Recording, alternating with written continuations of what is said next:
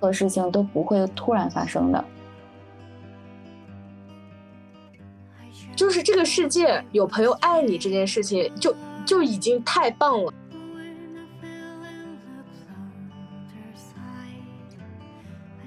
有一些可能会沉淀下来，然后有一些可能会蒸腾起来。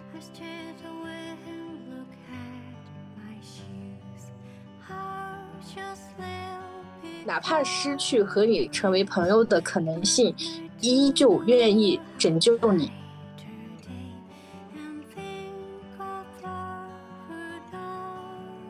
我觉得我现在女权觉醒后的人生就是在重启人生。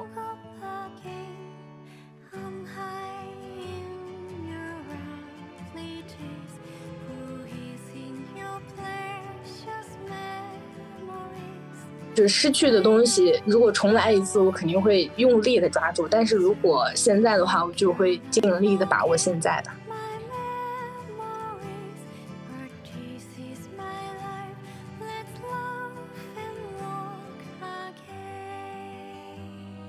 大家好，我是伟丽。Hello，我是三个头的陆威。欢迎，欢迎。然后今天我们要一起聊一下重启人生。陆威是我和伟丽在写提纲的时候，在群里面聊天聊天，然后就被拉过来的。我们这期节目就是因为已经是很晚很晚才开始录制的嘛，不再考虑这个是否剧透的问题，所有的细节和线我们都会直接讲。对，如果说没有看过的话，建议先去看完《重启人生》这部剧，然后再听我们这期节目。嗯，我觉得这部剧对于我来说就是一场清醒梦，就因为清醒梦这个概念，就是当你知道自己在做梦的时候那种感觉，而且它是这种梦境是可以受到你自己的心理暗示的支配的。我觉得又 因为这个女主人公刚好跟我是同年同月生的，所以我就特别有这种。共鸣，因为他这个剧里面有一些细节，然后包括他们喜欢的一些东西，他们日常就甚至说他们上学的时间跟我都是一样的。你是从那个是在他在那个什么办公室前台填表的时候，你发现跟你的生日是一样的，是吗？呃，跟我生日是差了两周。哦，天哪！你这种清醒梦应该就是自己在做梦的时候，并且控制这个情节的走向，就像这部剧里边。明明知道这是不可能在现实发生的，一部又呃一次又一次的重来人生，嗯，就像在做梦，但是在梦里你可以指导自己下一步去干什么，这种感觉非常形象。我觉得我为什么会这么喜欢这部剧呢？就我现在打算三刷，它可能是今年虽然才过一小半，呸，一大半，嗯，它应该是我今年最喜欢的剧，甚至我会觉得它应该是我成年之后。有意识的去选择自己喜欢的剧的这个排行榜里面，我觉得它目前可以排第二，第一是《老友记》，第二就是 我之所以这么这么喜欢这部剧的原因特别的单纯，因为它是唯一一部非常认真的在讲女性友谊的电视剧。虽然我之前也喜欢一些，嗯，因为这个理由喜欢过一些剧吧，比如说我的天才女友，但是我会觉得我喜欢重启人生，就是因为它的那种。完全完全将性缘关系抛开在我的这个视线之内，我就不去把它放在我的这个重点上去铺开的这种感觉，就会让我觉得，嗯，仅仅是这个理由，我我就可以给他打满分。因为你们剩下的这些电视剧，剩下的编剧和导演，他们没有勇气做这样的事情。虽然说是不同的国家，它是一个日本那个背景，但是他们当时流行的一些东西。就是在我们当时流行那些玩那种就是电子宠物啊，然后玩那种小贴纸啊，然后包括他们照那个大头贴。嗯嗯，你们两个的理由的结合，首先他这部剧没有爱情线，就看得很爽。就是也不是说没有爱情线，没有完全没有爱情故事，他这个女主就没有发展很多的爱情故事，不能说他完全没有，他也有前前男友嘛。但是他后面就没有把这个爱情当为主线来发展，这就很难得，这太难得了。还有就是卢威说的，就很很真实，很有代入感，就是差不多他们小时候那个年代跟我们那个年代也差不多。然后还有友情朋友之间的相处的细节，也能让我联想到我自己在生活中或者在以前上学的时候跟同学朋友相处的一些一些场景。就让我感觉有些怀旧。虽然我真的是完全几乎吧没有看过日剧，可能看过的日剧一只手都不一定能数满。这可能是我看过的完整的看过，我印象中看过的可能是第一部日剧吧。嗯，刚刚洛威讲的那个就是这种怀旧感。虽然我我我比洛威是小一点啊，但是我也记得我上小学的时候特别流行那种抄歌词，就把那种歌词抄到一个歌词本上，然后就会贴各种贴纸。那会儿的贴纸好像我觉得是以明星的肖像啊什么的，就。我就像那个镜头扫过去的时候，他们那个贴纸不是各种种类的嘛，超级可爱的那种。但我感觉我小时候好像没这么美，反正就是做工没有这么优良。而且他们的很多动漫人物都是现就火到现在的嘛，那个贴纸上的很几个好好多形象都是火到现在的。我就感受到了一种嗯，来自发达国家的。贴纸那块我也是，其实其他的一些什么游戏机啊、电子宠物，我小时候都没玩过。我就对贴纸那块儿特别有感触，因为小时候，尤其是小学的时候，大家每个人都有一种那种放卷子的透明的卷子夹，但是就是前面是放卷子，然后后面几页就是贴满了贴纸，大家也是交换，特别好玩。我觉得他讲他们剧里面的那个呃情节设置上，就是他们几个。每一世的故事线其实都特别一样嘛，就是换贴纸，每一世都会换贴纸。但是他把这个换贴纸的这个过程，他通过他的这个拍法和他的那个故事，都让我觉得就好细腻啊，真的特别特别真实。就是好朋友之间，如果我们两个关系好的话，那我就肯定不跟你客气啊，我想要你哪个贴纸就要你哪个贴纸。但是我们不太熟的话，你又是那种大学霸，你跑过来。跟我要玩这个游戏的话，我肯定就是不好意思，就会觉得他们把这种处理，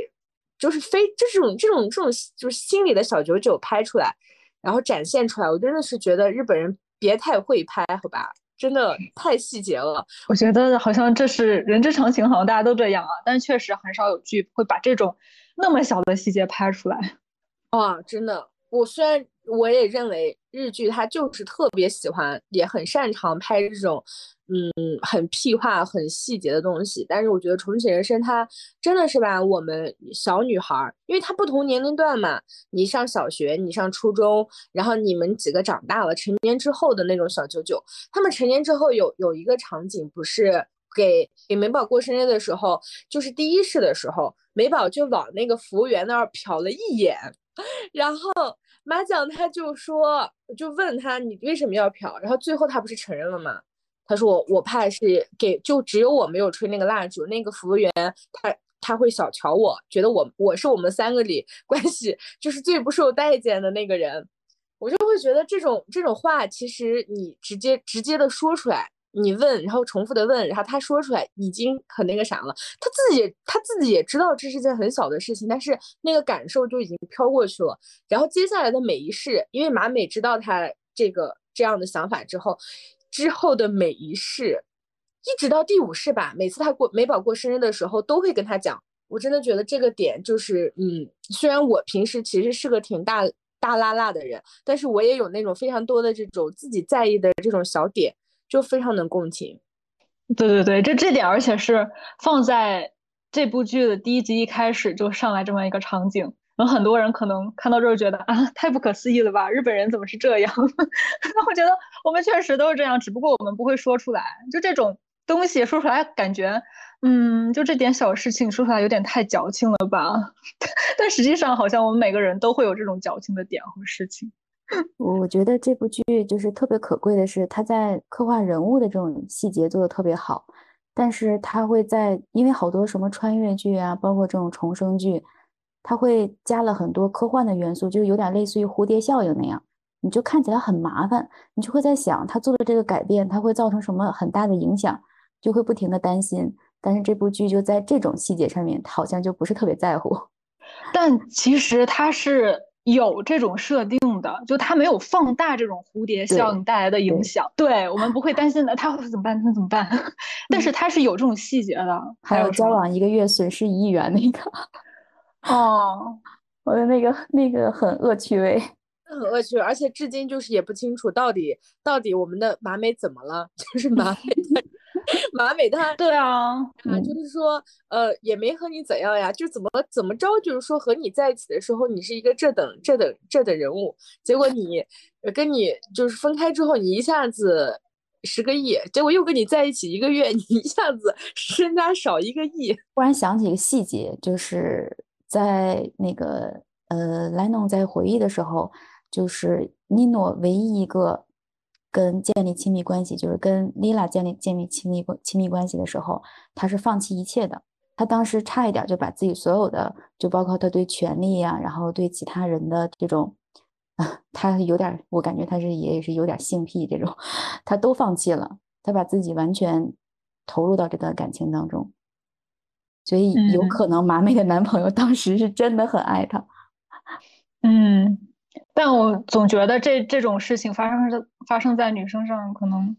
我觉得概率更高。呃，我觉得这个、嗯这个呃，陆伟举的这个例子我我不赞同，因为我感觉啊，不过也有也有一个点啊，就是，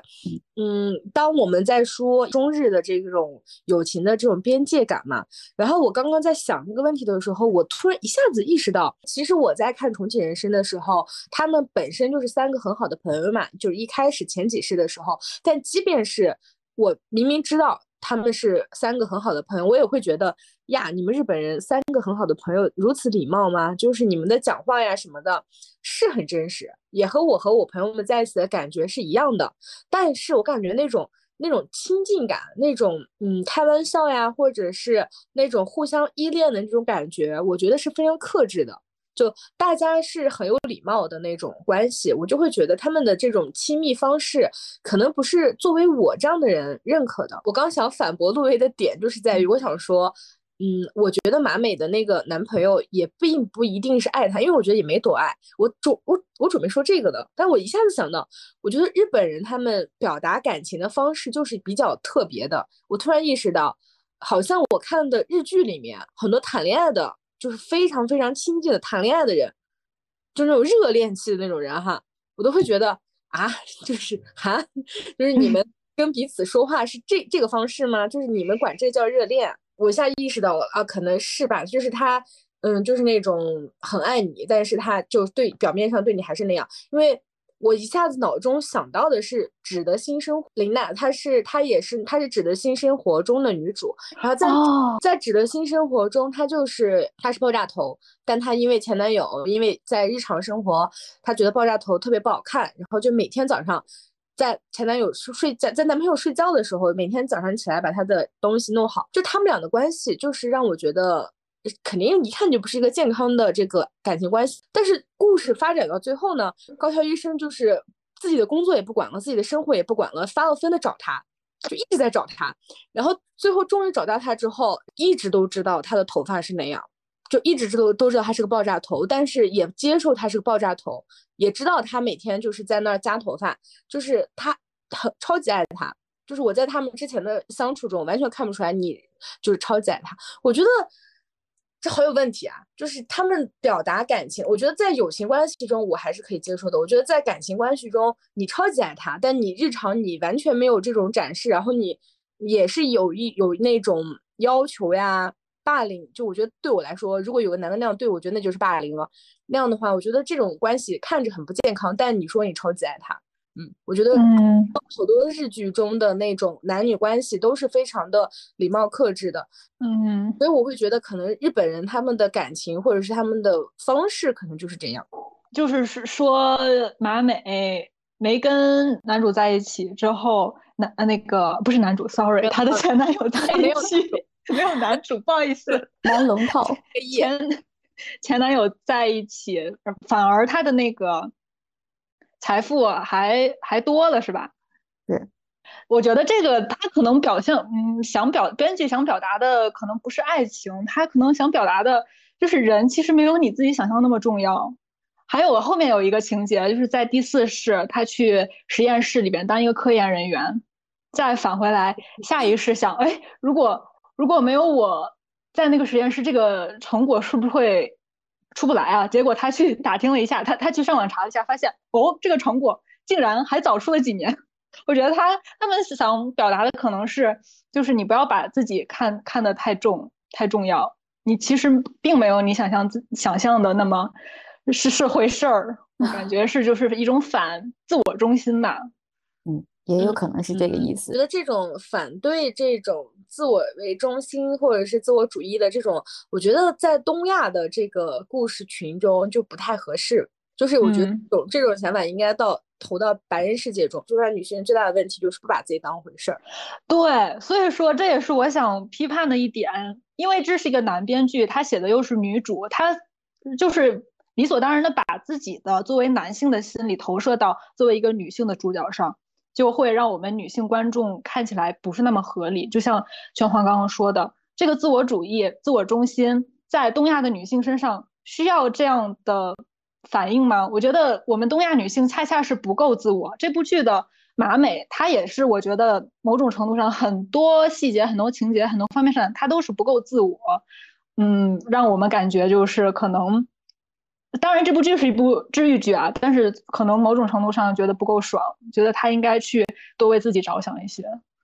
嗯，我觉得。我认可，因为这个编剧他是一位男性，所以他在情节的设置上的时候，他已经很尽力的去靠近嗯女性群像或者是女性故事的那种延展了。而且我觉得他们可能也有一种，你想，既然他们在这样的故事中都没有增加一个对应的嗯男主角，完全没有男主角，他们既然都已经这样做了，所以我觉得他们有一种破除刻板的这种势头在。我觉得他们是想做好，我要把就是目前的这种影视形象的这种女性刻板形象给它弄掉，而且特别明显的一点是我刚刚讲的，指的是指的新生活中的那个女主。那当林奈发现了自己被小三了之后，他们都在那边紧张的时候，她立刻把电话打过去，一一顿骂的。而且我跟你讲，林，我觉得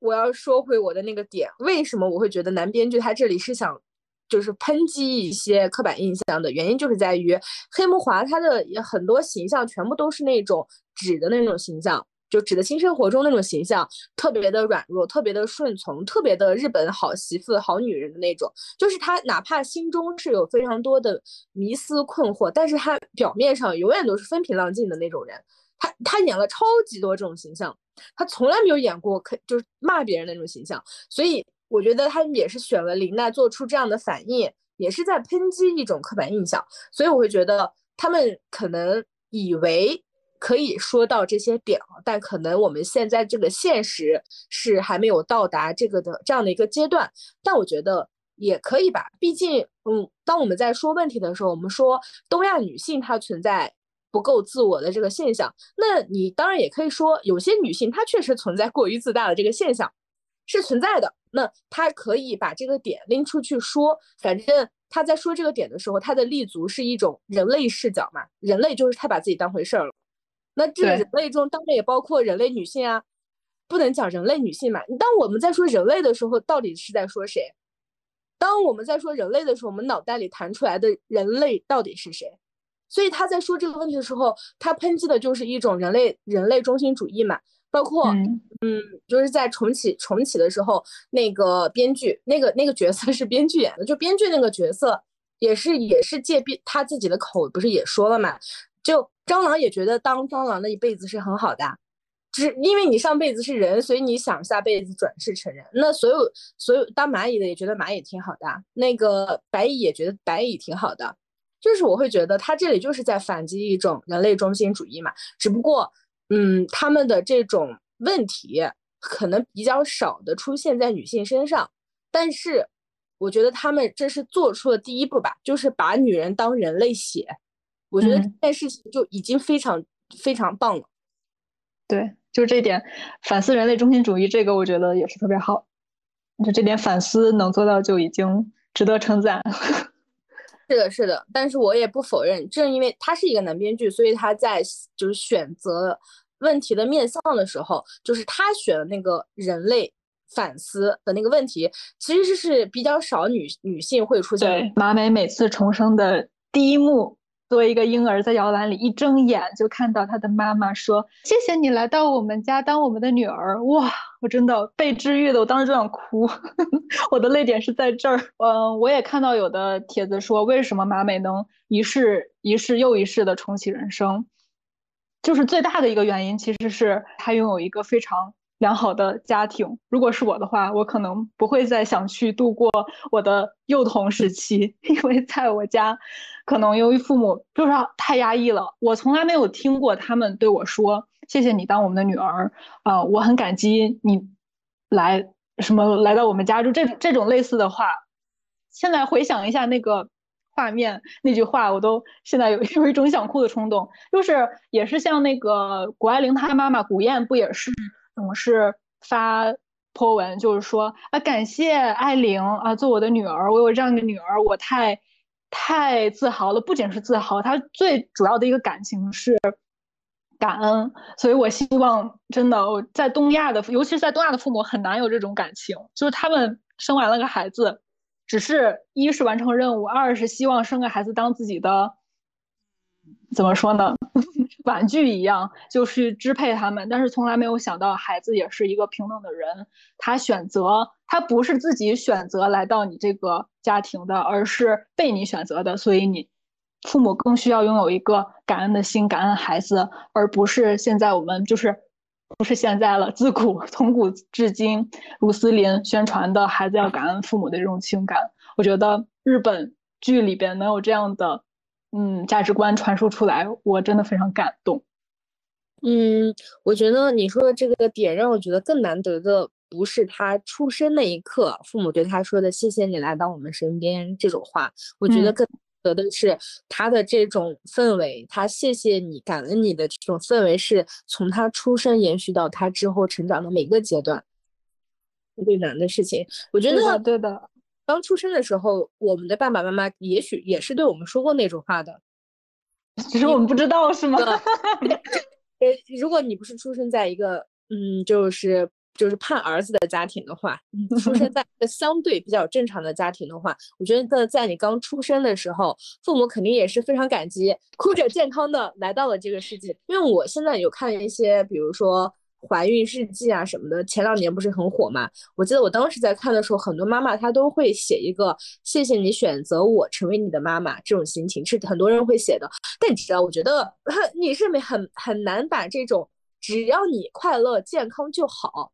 这个想法一直维系到他长大成人的。你你随着时间的推进，你就会对你对你的这个孩子有更更多的要求。发到一个微博，我觉得贼好笑，就是胡适胡适写的他的那个，就是他孩子刚出生的时候写的各种各种话，各种那个什么。结果到后面的时候就开始骂，就是我记得特别深的一句话：你不要再想着出国读书了，出去净丢我的人，就是家长就难免会变成这样。你一开始。一片空白的时候，你对他是没有期待的。但是你到后面，别丢我的人马美跟他妹妹对话，就他妹妹妹在开车的时候，那一世是马美在那个实验室就学习成绩最好的那一世，每年都是第一嘛，都是年级第一。然后他妹妹就是压力特别大，就跟他吐槽说：“有这么优秀的姐姐，作为妹妹压力好大。”啊。”然后姐姐就说：“但是你也不是没有人夸啊，就是说他妈妈的名字，对不起，我忘了他妈妈 叫什么，但是直接直呼妈妈的姓名，说不是一直在夸你吗？然后妹妹就说：是啊，那个妈妈一直在夸我啊，毕竟是我的妈妈，要不然谁夸我？他家他那个原话好表达的很好像是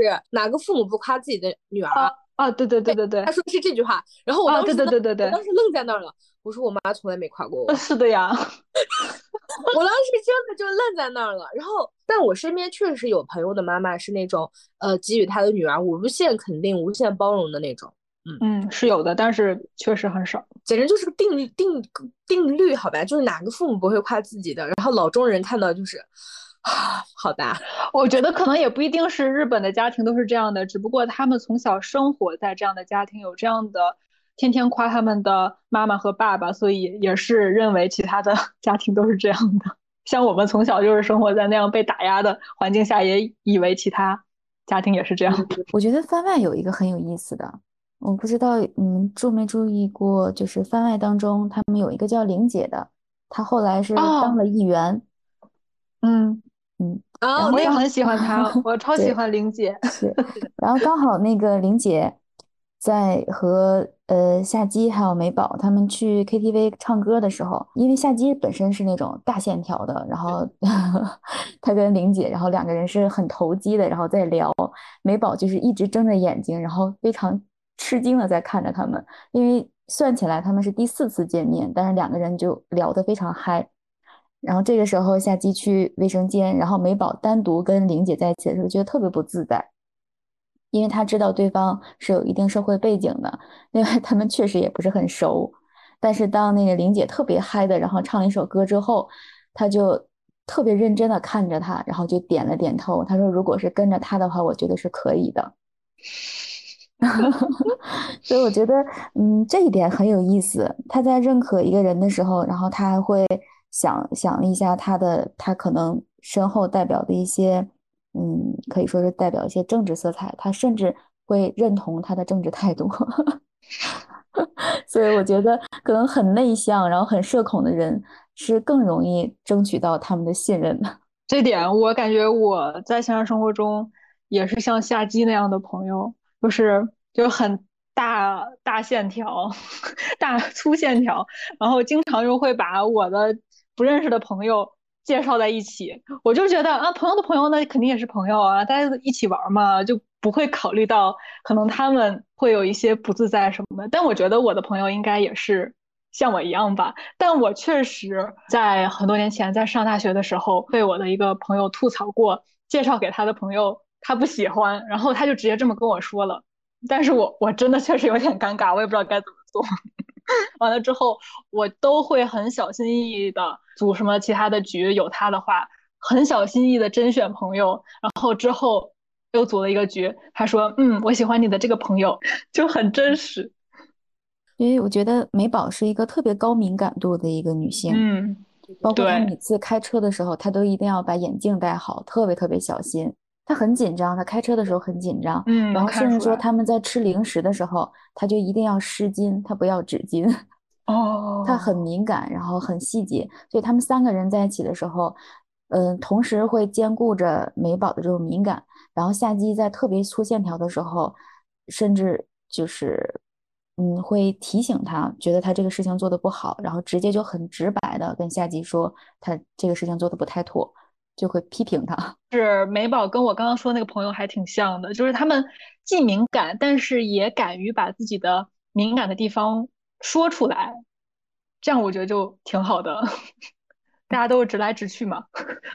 而且我觉得他他还不是那种，就是他不是直来直去的，就是哦对，也没有很直。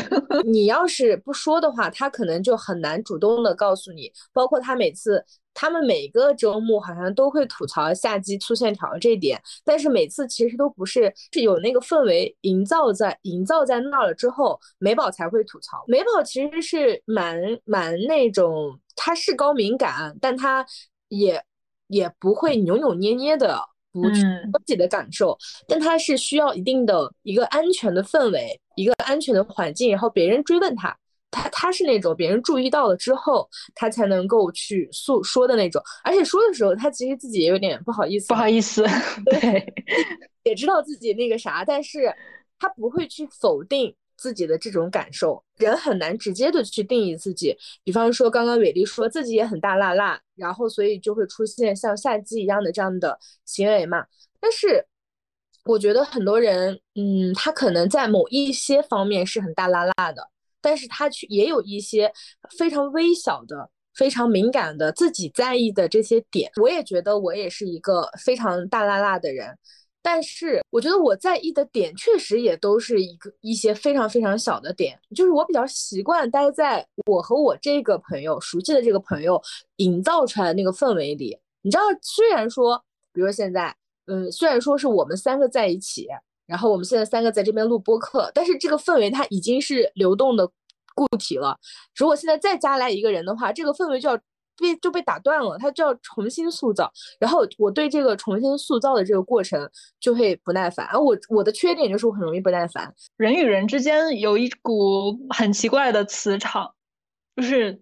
不一定是性格决定的，见到这个人跟他说几句话或者相处，你就能感受到，嗯，我跟他气场合不合，我能不能跟他成为朋友。你一个人跟不同的朋友相处的模式也不是一样的。我就是跟不同的朋友，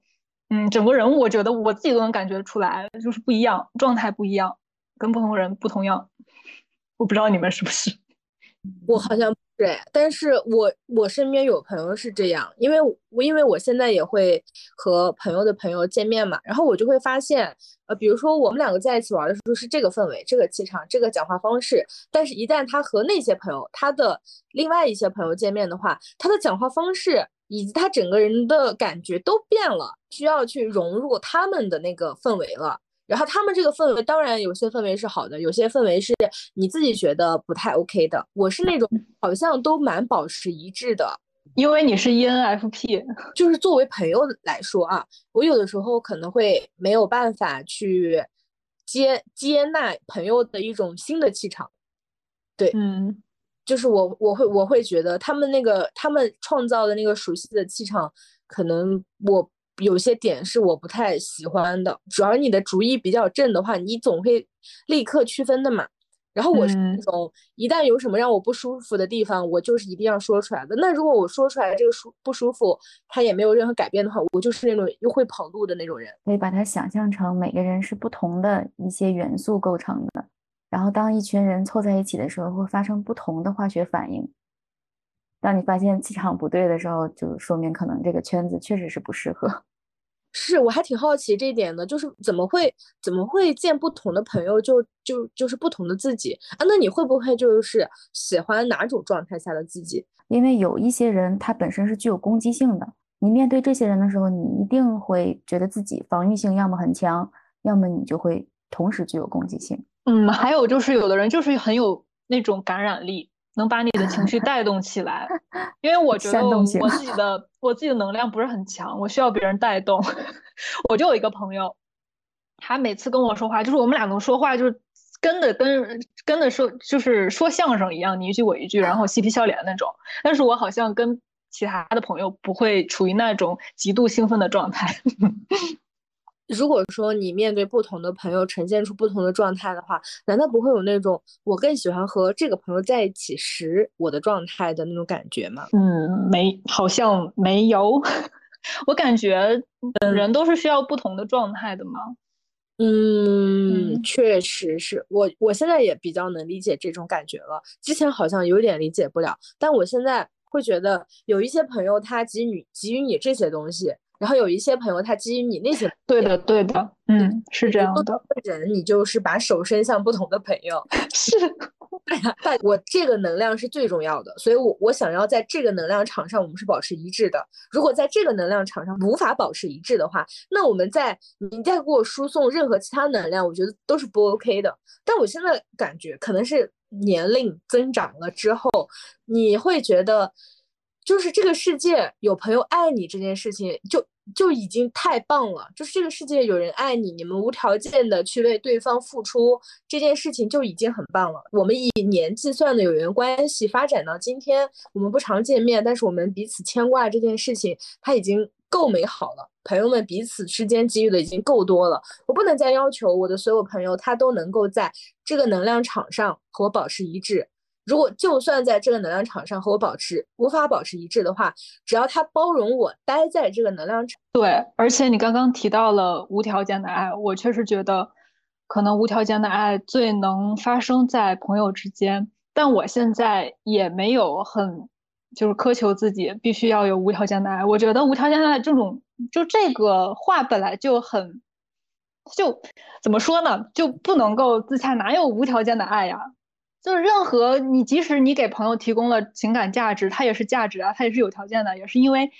你喜欢跟你某个朋友在一起，你才跟他做朋友的，这也算是一种无条件吗？就是你可以，其实把所有东西都想象成一种条件，你会更轻松一些。就把所有的事情都想做想成有条件的，你自己也会，嗯，没有那么就是端着呀，或者是。强求一些什么东西？我觉得当我在说无条件的时候，可能对比的是一些其他关系。我之前说过一个对感友情的感受：我们既不互相取悦，我们也不彼此成就。嗯，我觉得啊，我觉得根结在于我们能够谈论这些，还是因为编剧设计的这些情节。女主她设置的一个一个角色是，其实没有女权角。不能说是没有女权，就是没有那种很显现的女权吗？呃，所以说她做的任何事情还是世俗的，还是在父权制框架里的，所以他去接纳妹妹结婚，去希望看到妹妹嫁的是什么人，还有一些圈小三的一些任务。其实都是合理的，原因就是在于这部剧就没想去批判父权，没想去真正的从一个女性的角度出发。对，如果一部剧它要批判父权，它要怎么做呢？比如说，就说到那个阻止他的中学老师那个什么大金刚，呃，不是阻止，呃，或也有阻止他上那个地铁，就是去去去挽救他嘛，去证明他是被冤枉的。呃，我刷到一些帖子说，当时我看到这个情节的时候，不知道哪里不对劲，我就是觉得不对劲。但是看到有人说，他其实更应该去拯救那个女性，去让这个女性不被那个咸猪手骚扰，或者是说直接就是指出来那个是是是作俑者是谁。我觉得这是一个更加合理的完成任务的方法，是直接就是反抗。南宁反抗男权的这样一种做法，而不是只去拯救跟他相识的老师，一个男老师。嗯，我觉得你你说你说的这个点，他当然他最根本的原因就是因为他是一个男编剧，他可能没有办法，就是他的那个点，他想讲的点可能仅仅在就是在于电车这样的事件中有 maybe 有一些被冤枉的人，他们是想说这个点吗？我我。我保保留观点，就是这种电车 电车痴汉事件，我觉得正是因为他是一个男编剧写的，男编剧他觉得电车痴汉事件，比如说嗯摸摸屁股这种事情，他太多了，电电车痴汉太多了，然后他他当然就是把落眼点落在有一大批冤枉的人落在这个被冤枉的这些事情上，但我会觉得。那就是呀，因为是男编剧写的嘛。然后如果说是咱们正常以女性视角去看的话，我也当然认为你说的那个方案，就是大家说的这个方案，当然是更好的。因为在第一世里面，他也知道是哪个女的、哪个女性受到了这种性骚扰嘛，他完全去可以。但我会觉得他们他可能他可能是设置人物时候的一种偷懒吧，就是他不太想在这个情节上做太多的设定。做太多的转变，然后就只集中在这个，就他他只想说，他只想给这个老师大金刚做出一个形象的转变，他并不想，嗯，的重点就是在大金刚上，他并不想给马美做什么形象上的润色，对他不想在这方面，而且，嗯，这就是男编剧的锅嘛，男男他作为一个女性，然后他看到一个电车痴汉事件，然后他又是一个想积德的女性。你要说她不想积德，那就算了。她是又是一个想积德的女性，她看到别人被性骚扰了，她不想着她去帮这个性骚扰的，那不是积更大的德吗？她对啊，何必她何必绕这么一大圈去帮她的老师，又是叫他去餐厅吃饭呀？这些啊，对，就是因为他是男编剧，特别的容易和这些，因为最近不是大家也都知道有性骚扰的事情嘛？那男编剧他们多容易，他们第一时间就和被冤枉。啊，男的被冤枉，你没有证据，然后我被冤枉这种事情共情吗？对，所以说这个点在我看来就是男编剧给男的洗白。现实中被冤枉的男的性骚扰的能有多少啊？但是被性骚扰的女生没说出来的那可太多了。我就不信哪个女生就是没有被性骚扰过。你觉得没有被，可能只是你没有意识到，或者你已经忘记了。就这种事情，嗯，还是男编剧的锅。我们达成了一致。他的第一反应就是他没有办法和他的男性群体割席的，而且现在咱们说的不是整男性整个群体，而是男性中会性骚扰别人的群体。你都限定了，但是他还是不会割席的。我突然想到，我我今天现在想到这点，我真的大爆笑。我今天早上刷到一条微博，就是有人有人有这个，哎，逻辑真的太严密了。他怎么说呢？他说今天一个人吸毒了，会不会有一个男的跑出来说？我这哥们儿平时对我贼好，我这哥们儿从来没有干过去任何对不起我的事情，也从来没想着喊喊着我拉着我跟他一起吸毒，我没有办法和我这哥们儿割席的。哪个男的敢？男的哪哪的哪个男的敢站出来说我这一哥们儿吸毒了，但是他平时待我贼好，所以我是不会跟他割席的，有吗？不可能的。但是为什么会有这么多男的？就姜思达，姜思达不是光明正大在播客里面说他平对我很好，他对那些性性骚扰别人事件的那些预备事件都对我做过，只不过他没有对我性骚扰罢了。他们不割席的原因，根本原因就是他们自己也会做这种事情，怕未来的自己会受到同样的对待。是你说的这个也是一点，再一个就是他。以往一直以来，我们对性骚扰犯太宽容了。吸毒的人和一个性骚扰的人造成的这种社会影响力和这种大家这种嫌弃他、唾弃他的这个程度相提并论。柯震东当时当年被抓的时候，有哪个男明星敢站出来说柯震东天天回去打球，我跟他关系好的嘞？我到底要不要和他割席啊？就是你敢说这话吗？今天只要一个男的他站出来割席，就说明他肯定不会不是性骚扰的人嘛。你看吧，那那也不一定啊，那也不一定啊。我的意思是 说，至少因为一个就是演嘛，就是吸毒的，大家为什么老为什么大家都要纷纷的和吸毒的割席，就是来立证自己不会吸毒嘛？对，就是触碰到自己的利益了。就是男的只要是只要沾到自己的利益，就是立马退的可远了，扯的可干净了。这样，那就是那就是还是因为当一个性骚扰犯。和我有一个性骚性骚扰犯好朋友，不会触及到他们。对啊，就是就而且在就是性骚扰特殊的地方都是，嗯，它是跟就是性别嘛，跟女性相关嘛。他们在他们男的眼里面，对一个女的做出一些行为，对他们来说不算什么，更更更有可能是当做一个炫耀的事情。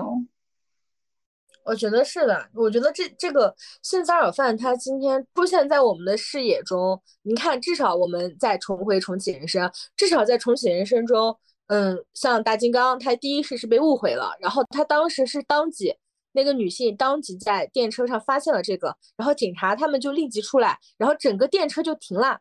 就停在那里，然后这个事解决之后，电车再继续，在这个剧里面拍出来的所有周围的人哈，以及这个规制规则都是在。最大范围的帮助这个女性抓住这个人，对吧？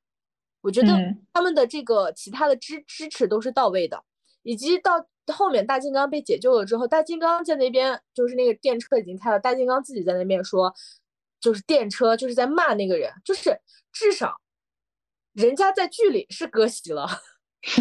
剧里看到那个性骚扰犯，人家当即立刻割割席了。女主当时救大金刚更多的原因，第一是是不小心嘛，到后面更更多的原因就是听到了他的，他因为他一开始也纠结了这个，他觉得烦嘛，然后但是他后面还是因为他的嗯老婆刚怀孕，他不想因为这样的事情就是怎样嘛，所以我觉得嗯他这个设置也算那个啥吧，就是男编剧能想出来的就这样吧，对。他们的嗯，只能这样了，想象力也就局限在这儿了。看到这段的时候，我没有想那么多，因为我觉得他可能当时设计这个桥段的时候，他是刚好跟因为性侵就是这个性骚扰的这个人是当时马美在政府工作的时候他的上级，更多的就是说你可能特别讨厌的人，他未必是真的就做坏事儿的那个，而且他是让马美做了一个选择，你要不要帮他？当时马美其实是很犹豫要不要帮，因为他很讨厌那个老师，那个老师确实也挺 讨厌的。当他决定帮他一次之后，他额外的得知了他是刚刚结了婚，而且他妻子在怀孕，他还知道了第一世的时候，他因可能是因为这个事情丢掉了工作，他就想到可能会影响到他的家庭，会影响到其他的人。所以他把他第二世之后，呃，就是在第三世嘛，第三世之后，把这些都当做他的一个定期职责，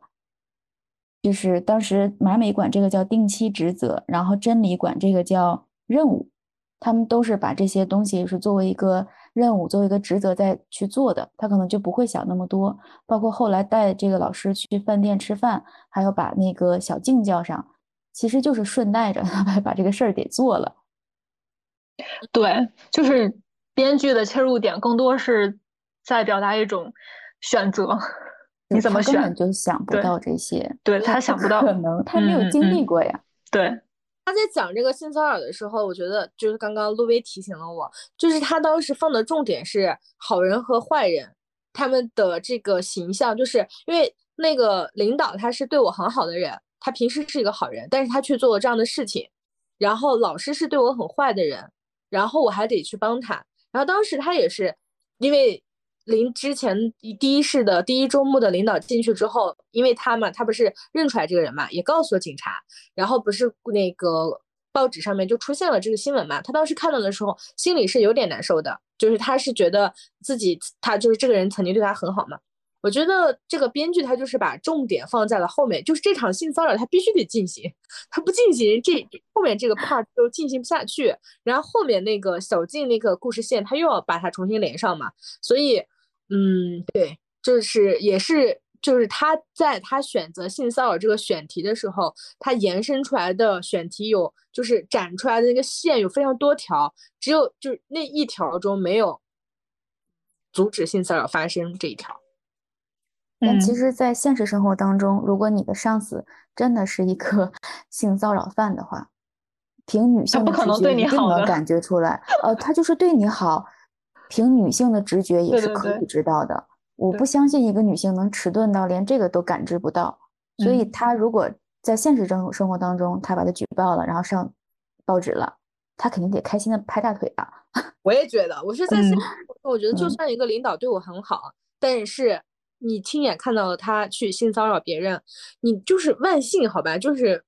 不会产生太多的可惜，以及那种因为自己。讲了他的这种嗯愧疚，我觉得是不会的。我觉得女性她非常深知性骚扰对于一个女性来说意味着什么。你能你敢想，这已经是我们我们看到最好的女性作品啊！目前我看到的倒数第二好吧，第一好像是我的天才女友，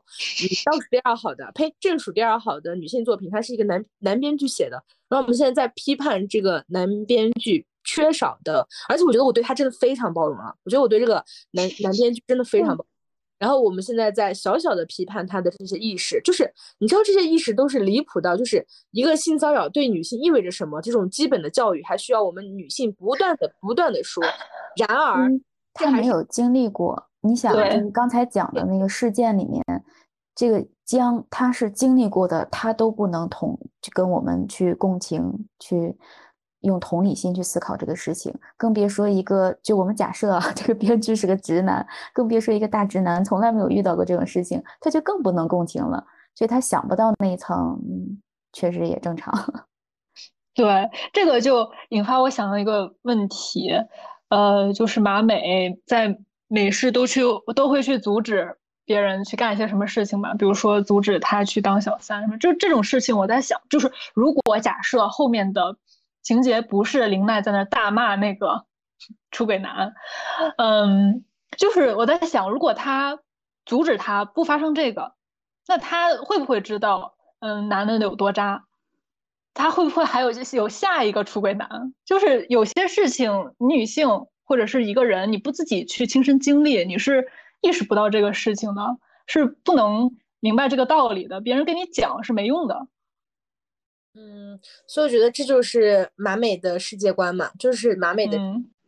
他只对经他手的事件负责，不经过他手他不知道的事情。你发现，其实到后面他每他的很多事情都是第一是他发现的。然后第二是最就只有那个，嗯，美宝和夏姬要因为飞机失事这个事情，他是后面知道以后再去做的。他他这个过他其他周末的时候，他再也没有说因为老朋友老同学的什么事情他再去改变，他改变的还是他第一第一第一周末的那些事情。就他对于他朋友具体生活中的那些线，他已经不介入了，他只是第一是。第一是知道什么我就介入什么，后面他也不管，没也也没那么多细节。对，活了太多年了。刚才不是说那个，如果说咱们的林林奈她不做那样的选择，她会怎样吗？就咱不是有个问题，就是告诉我的朋友是，或者是正好，嗯，告诉我的我的朋友她的男朋友出轨了。我觉得这两件事情差不多吧，就是朋友的打击可能差不多嘛。就一个告诉我朋友是小三，或者是另外一个告诉我朋友。就是，尤其是那种啊，他们的感情特别好，很稳定，然后快结婚了，在这种前提下，如果我知道了，嗯嗯，就是如果说，就是，就是在这种这种情节，就是可能并不像在电视剧展开那么顺利的，就你的朋友不可能，也也许啊，也许他并不会像，嗯，那么爽快的就一顿子骂，然后就把这个人踢走。我觉得，嗯。但我觉得我现在说这话也挺刻板印象的。我身边 但但我觉得我身边的朋友好像确实也也不像林奈那样哎。我觉得我现在我身边的朋友没有，就没有好像没有跟男的谈恋爱的了，没有。就对于我来说，我想象不出来这种境况会发生在我的生活中。我觉得我现在在生活中，以就是再重新包容吧，就是呃，我现在接纳朋友的各种样态嘛。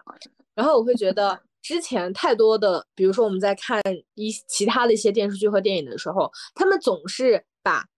女生发现男朋友有有家庭，或者是男朋友他出轨这个事情描绘的特别惊心动魄，特别苦不堪言。但是我自己啊，我自己，我就我上一任。分手原因就是因为他在软，他在知乎上加了一小妹妹，然后跟人聊天。我看到之后，我他当时还在手术台上呢，我就直接走人了。哎，但我没也没那么坏，我把他舍友叫来了。把他舍友叫来之后，我就直接走。我觉得像我这样的人应该也很多，至少我和林奈是一种人。嗯嗯，对，我们这种人是值得书写的，因为我们不我们不在垃圾上浪费时间。是呀。就是像另外一种那种哭天抢地的，发现自己男朋友出轨了那种，就这种 这种女人哭这个男的，她还会遇到下一个让她哭的男人，就这种没办法，朋友也救不了的，只有自己救自己的。对，因为我最近和我朋友聊天，他就问我这个问题，他说他有一个朋友，就反正就是最近最近那个啥。我觉得这种事情应该也很多吧，就是发现朋友的男朋友有一些问题，然后他不知道应不应该告诉，因为他们可能就马上要订婚了。我当时他问我的时候，我就为什么不告诉？就是你告诉你这个朋友，你会有什么损失？后来才知道，他其实之前被他的朋友背刺过，就是他告诉他，告诉他朋友一些事情，他们在那边对峙的时候就把他拉出拉进来了嘛。我非常理解你的这种状态，就是我们带着帮助朋友的心，最后。嗯，他却和那个你想要拉开那个人站在一起去反抗你，我觉得这很正常。但是这样的事情发生之后，你就知道这个人他不再是你的朋友了。就，那你现在。要做的就是，我觉得你应该对朋友有点信心，就是不要觉得你的每个朋友都是那种人，就是那种分不清、分不清楚，就是爱男爱到就是看不到自己的那种人。就是我觉得，你想，你如果不告诉他的话，他可能会在这样的婚姻里面，他就会要跟着人走进婚姻，哎，就是那到时候怎么被吃他都不知道。我确实，我觉得你说的对啊，就是还是应该告诉的这件事，就是一举两得，即使他你被背刺了，就不要这个朋友了呀。是啊，挺好的吗？认清了一个朋友。而且想起那个《那不勒斯》里面，然后呃，Lila 批评那个呃，Lila 批评 Leno 的一句话，他说你经常写作的时候喜欢用“忽然”这个词，但其实任何事情都不会突然发生的，它一定是一点一点有各种原因，然后累积去发生的，嗯，不会突然去发生一件事情。所以我觉得 就是。不管是对方出轨也好，还是这个朋友真的因为你告诉他这个问题，然后绝交也好，所有的这些事情都会有，就我们开玩笑说什么 直接原因、根本原因、导火索，它不是突然发生的。嗯，我理解，但我感觉我非常非常赞同陆维说的这一段。但我感觉人就是非常天生愚笨的，就是我们处在一段关系的时候，呃，会让我们觉得很多很多关很多东西它忽然变了，就是那种顿悟的时刻，就是这种顿悟的时刻，它就是一下子才能悟。就是之前看到一些小点，不知道可能是我们在自欺嘛？就是我们可能就是缺少一种对自己诚实、对自己的那个状态诚实的能力。然后就导致我们遇到很多问题都是顿悟，一下子就是现实逼你必须得承认，你必须得悟，然后 才能顿悟，没有办法从没有办法看清自己的那个生活是怎么一点一点一点走到今天这个境地上来的。我觉得这种想不清楚或者是看不清的情况，大部分都是因为自己的原因。所以，我真的要是有这种情况的话。如果你看他当时的状态都已经沉迷其中，我估计说什么都是没有用的。嗯，反正像我的话，如果我有幸发现我的我的朋友的男朋友搞什么事情的话，我天呐，我立刻啊，我还我还需要犹豫吗？我立刻，我就是那种，我就是一定会搜集各种证据，我都不跟他讲，我先搜集各种证据，全部全部都给他搞好，给他寄一份，给他发一份，然后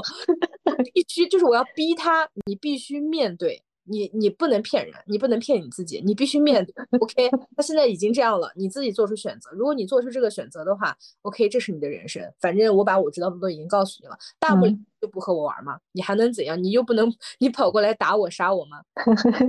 说不定男的说不定还会那这种这种男的说不定会来杀我耶。哦，对哦，确实啊，一说到这个，确实男的不可控，男的可是不可控的因素，还是有一定的风险的，还是有人身风险是有的。那大家如果说在处在这种纠结的话，那就匿名嘛，匿名给他 发，匿名给他发，嘿，姐妹，你的男朋友怎么怎么样，让别人查不到，你去网上买个号，然后就这样子搞，任何垃圾他被看见才是正道。嗯，行吧，但是也也保有大家就事不关己高高挂起的 权利，就是呃，你现在生病了，然后手术快一点，但是有风险。呃，喝中药没有风险，但是很慢很慢，还走肾。我无法理解，就是我是无法，现在无法理解别人挑垃圾的状态。我觉得，哎，我觉得人他见过几个垃圾都是那长那个样子的话，他不应他难道不应该相信都是垃圾吗？就是你已经见了垃圾什么样子了，然后你放眼望去，自己就在垃圾场，你还你还得不断的擦拭、洗干净，不断的问自己这到底是不是垃圾。我觉得，我觉得真的，我觉得咱咱咱中国女人多少真的是有点得病了，真的，我觉得咱的这个爱男症真的得治一治，真的是，我已经不太理解了这个状态，这这这个这种症候群真的是，嗯，就是因为对男人无视太久了嘛，然后我对女人的热爱大家有有目共睹，所以我在看到一些蠢女人的时候，真的，我那个我现在最让我生气的是蠢女人，蠢男人已我已经不看他们了。因为我们之前就我们这一期播客其实是做的比较晚的嘛，就重启人生它已经嗯好就是大概两两个月了吧，已经那个啥播完已经快两个月了。然后我们在这期间其实也听了很多播客在聊重启人生，当然有有一些就是是很很那个啥很认可重启人生的各种那个什么的。然后其实我也搜集了一些不太好的，就觉得重启人生很无聊，觉得重启人生为什么没有男朋友，或者是有一些。我听的是东亚观察局那期，其实那期我我的评论好像应该是蛮多人赞的，就是当时我当时就是说，呃，因为其中一位女嘉宾说她觉得这种友情关系特别理想，觉得这种友情关系完全就是一种理想化，就说女我们女孩子之间不这样，因为她自己就她自己是个女生哦，说我们女孩子之间不这样。然后我当时就留下一条评论，就是。我说为什么我们那么多火的？就我们真的有非常多，呃，这个男主角为了这个女主角救他，就一遍一遍救他，一遍一遍的去感化他的这样的电影。那些电影全部难道不都是在讲为爱情死的那种东西吗？为什么你们不觉得那种东西那种东西理想化呢？就是好不容易我们现在有一部讲女性友谊的东西，然后你现在告诉我这个非常理想化，我觉得。我首先，我当然认可它确实很理想化，但我觉得正是因为大家已经习惯了对爱情的描述，大家习惯了这种爱情至上、爱情为王，在爱情里的牺牲。哦，我我听到最悦耳的、最最刺耳的评价，什么悦耳？最刺耳的评价是一个视频，他当时说他觉得这种嗯重启人生，最后是为了解救，就这么努力过着无聊的人生，然后最后是为了救自己。救自己的朋友这一点，他觉得是一种东亚自怜式的为朋友牺牲。我觉得这个是最刺耳的，就是你你你完全否定了这这场救赎它对于友情的意义。那什么叫不牺牲呢？就是我过无聊的一无聊的一生，我我就是为了救我那个朋友，这是怎么就是算一种牺牲呢？我最后死了吗？我也没死啊，我和我的朋友好好的生活在了一起。什么叫牺牲？而且我觉得。它定义成东亚情感，我也我也我也非常不认可。我觉得它是一种非常非常非常，就是嗯，西方拍不出来的，就是我们东亚美好的那部分情感，它不是负面的那个东亚。真正能建立比较长久、比较稳定关系的，一定是两个独立的人。但一旦涉及到就一开始你聊到说的这个性缘关系上面。就假设两个女性各自有对方的男朋友，然后有自己的丈夫，她会把自己当成真的就是把自己作为第二性，作为一个附属，所以两个他人的附属之间肯定形成不了特别稳定，然后特别长久的感情，因为总会中间夹杂着他们的所属者的一些干预，所以一定是这些女性都是很独立的，能把自己当人的人，才能 建立一个正常的我们就是他所说的理想化的这样一个感情在。这个女生嘉宾就很典型的我女我也嘛，她自己不这样，她自己是女的，她就觉得女性也不这样，她怎么就这么大的勇气能代表全体女性呢？我就纳了闷了，这些女的。还有就是她说的是理想化，我觉得这部剧的设定确实是很理想啊，这样的友情真的很理想。我相信有这样的友情的人确实很少啊，我们也很希望有这样理想的友情。但是说理想化，就把它抽象化了，我就就不能理解，就是不能这样，就是盖棺定论啊！就怎么就理想化了？写女人的友情就理想化了？就你们是太，就是完全就是恋爱脑、性缘脑，对那些爱情片儿看的太多了，就是脑子里只有男的跟女的的感情，然后。那你们怎么不说写男人间的兄弟情的剧理想化呢？啊，什么那个什么兄弟俩啊，什么生活大爆炸啊那种很纯啊，还有狂飙最近很热的，你看中国流行的剧是什么？狂飙，看人家日韩流行的剧是什么？就你们怎么不说狂飙理想化呢？就那样男人的情谊很多嘛，我是没见过啊，现实生活中两个男的好成那样的，什么什么亦敌亦友的，我是没见过。而且就是兄男人间的情谊其实很脆弱啊，而且他们就是也也很多剧，现现在的剧，不管是纯写爱情的，还是写男人间的友谊的，还是会把爱情当做一个很重要的呃主线放在剧里的。但是即使那样的话，女人也是作为客体出现在剧里，就是女人从来都没有被影视剧。重视过，然后现在出现一部呃专注写女生之间的友谊的，你们就说理想化了，我真的很不理解。我觉得大家应该好好的审视一下自己接受的这种嗯性缘关系，它是不是被抬高抬到一个特别特别高的位置？我们接受那么多爱情的这种教化教育，它是不是理想化的？我们应该在我们的影视圈看看这些到底到底。他们是怎样去批判的？这种他们有过有进行过这样的批判吗？我觉得爱情什么的，大家可能已经免疫了吧。就是大家都知道那都是假的，但是爱看，你知道吗？就是我虽然不相信，我虽然我自个儿不相信爱情，但我磕 CP 啊，我爱磕，我爱，知道吗？就是他们其实是带着那个，他们自己不相信，你知道吗？但是他们相信这个东西会发生在别人身上。哎，知道有。知道友情关系就好了，友情关系直接一个理想化，你自己没有，你还不相信别人有？对啊，我觉得这是这是我最最那个什么的地方。包括我觉得性缘关系它已经影响到我们生活的各个方面了吧？好吧，刚刚洛威说的那个半个半个人，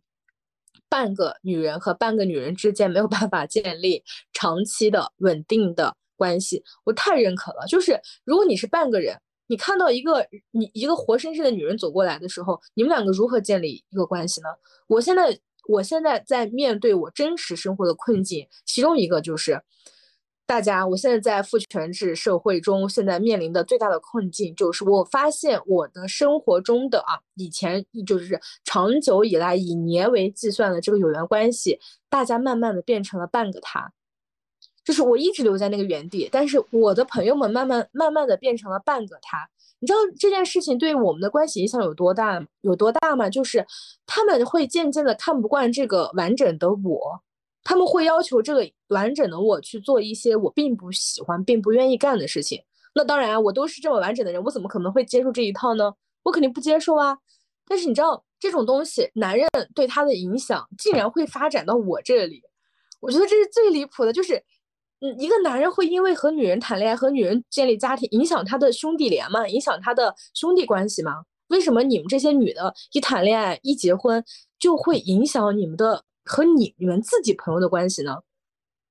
我是我我这哦，我还很喜欢的就是那个在美容院就是当化妆师的那个姐妹，我忘了她叫什么名字，你们还记得吗？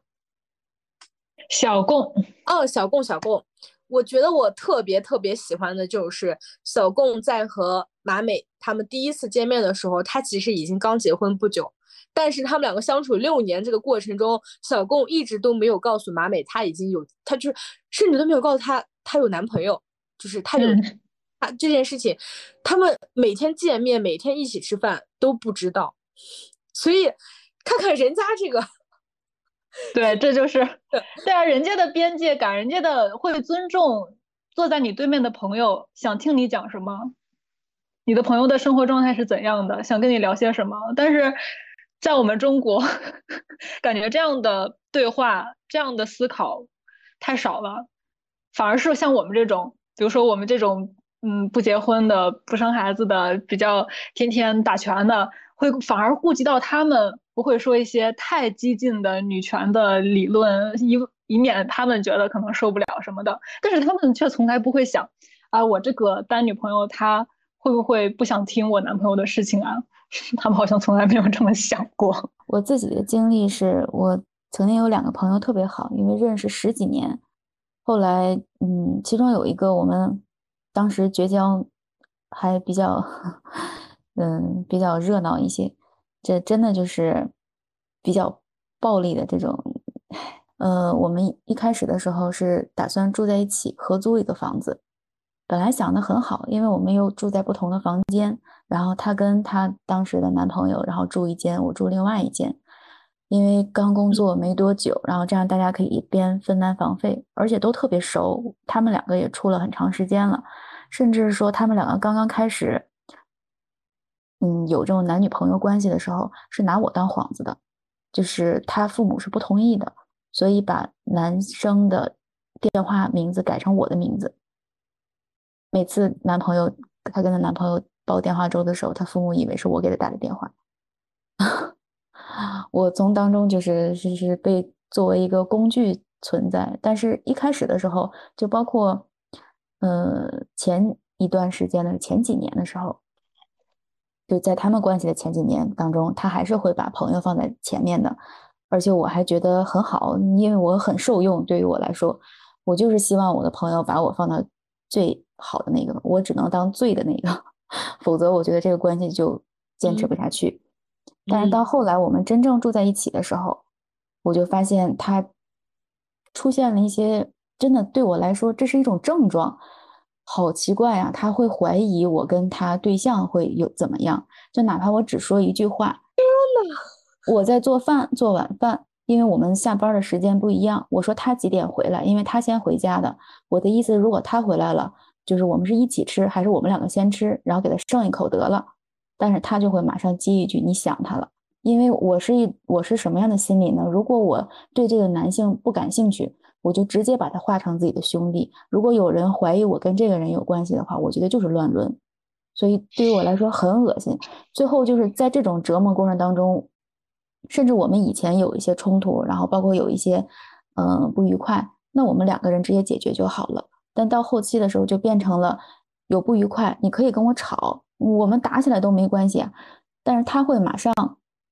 就放下东西，回到房间，把门关上，马上打电话去告状。弄得非常不愉快的十几年的朋友，然后最后就一拍两散了。他会给谁告状啊？我想问，男朋友？对，她男朋友，朋友也是，因为我们当时真的就是这种三角的，铁三角的这种关系。甚至当时我们有，就是跟我关系比较好的男同学，他说：“你们要不要这么好呀？我感觉都没有人能插插进去。”就插不进去，甚至可能我们想对其中一个人，嗯，有表白什么，我们都完全插不进去你们的关系里面，因为太铁三角了，完全没有缝隙的这种。然后跟另外一个朋友慢慢断了，嗯，当然这种断交是比较成人化的，就无声无息的，我们就不再联系了。也是因为她结婚，因为她这个老公是非常精于算计的一个人。一开始没有感觉他对他影响特别大，但是慢慢的我发现他的身上就这个男性的影子越来越重了。本来我们这么多年的朋友，有什么事情你就可以直接跟我说，但是他现在就会不停的旁敲侧击。当他真正做好铺垫，然后跟你提出要求的时候，让你没有任何可以拒绝的理由了。所以这种精于算计，绝对不是说他自己本身带的这种属性，就是这个男的给他带来的。特别可怕。所以我觉得他慢慢变成了一个我不认识的人，所以就慢慢就这样断交了。我现在有的时候偶尔会梦见他们，梦里面他们还是以前那个样子。嗯，我太，我真的，我我真的 太理解陆威说的这些这种东西了。而且你知道吗？我好像就像那个，嗯，就是最开始，刚刚陆威不是说他觉得，呃，忽然，艾伦娜她用的这个忽然，我我就像我就是像蕾拉一样，就是我就是看到了这个，我没有看到这个忽然，但我遇见了这个忽然。就是我就像蕾拉一样，我我在看着我身边的关系在一点一滴、一点一滴变成你描绘的那个样态中。我我看到我的朋友他的那个转变，他的那个变化，那个男性留在他身上的这个样子，那个影响，他可能是很难被发觉、很难被发掘的。至少他自己其实以及他身边的朋友都是没有发现的。但由于我们。接触了太多的东西了，我们接触了太多男人的样态了，导致我，而且我太清楚曾经的那个他，曾经那个没有被影响过的那个他长什么样子了。所以现在的这个关系里面，我好像就能，好像就是我在旁观一场电影一样，我能看到哪些故事在哪个转角它发生了改变，我就像那个剧中人。然后，嗯，我其实有想过很多种办法。我之前在播客中分享过，我的好朋友在，嗯，她的男朋友骂我，但是她没有维护我这件事情。然后我从这个事件中，我就得出结论，我说，嗯，那朋友的男朋友他可能会不喜欢我，因为我这个人讲话就是会很直接嘛。那我以后肯定会越来越直接的。我作为一个女权人，我当然不希望我的社交圈中出现男人。那一旦破不破，就是。一旦没有办法出现的时候，那我肯定会，嗯，哪怕我再隐藏，还是会有一些他们不喜欢的点流露出来。那好吧，那我就不要和他们建立任何的联系和关系，见都不要见。OK，那我就带着这样的一个，这是我总结的经验，上一段伤害带给我的经验，然后我告诉我的朋友，其实我们是非常非常亲近的朋友，甚至可以说，我们两个陪彼此度过了一段非常灰暗的时光。今天有一个问题是重启人生，如果自己重启人生的话，要改变什么事情嘛？我小的时候被也不算被霸凌吧，但是嗯，被别人就是我当时是住宿，被别人从宿舍赶出去了，就是没有告诉我，但我的被子、我的我的床褥全部都被放到了别的宿舍，因为我是少数民族，我是回族，然后当时我舍友的三个人，他们那个是个四人间，他们三个人告诉我，嗯，因为我是回族。嗯，所以他们觉得和我住在一起，他们的饮食上非常的不习惯。就是我们从来都是各自吃各自的饭，我也从来没有说你们在宿舍里不能吃什么什么饭。而且我并不虔诚，就是我会觉得这件事情带给我的影响特别大。但我当时的我太弱小了，我甚至不敢跟他们进行任何的反驳。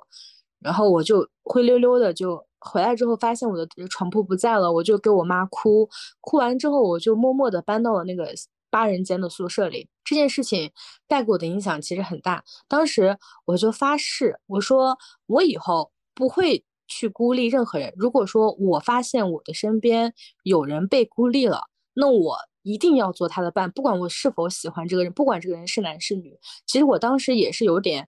嗯，就是很弱，所以自己默默的给自己发了这个誓，剩下什么也没有做。等到我上大学的时候，我身边真的发生了这样的事情，就是我说的那位朋友，他被。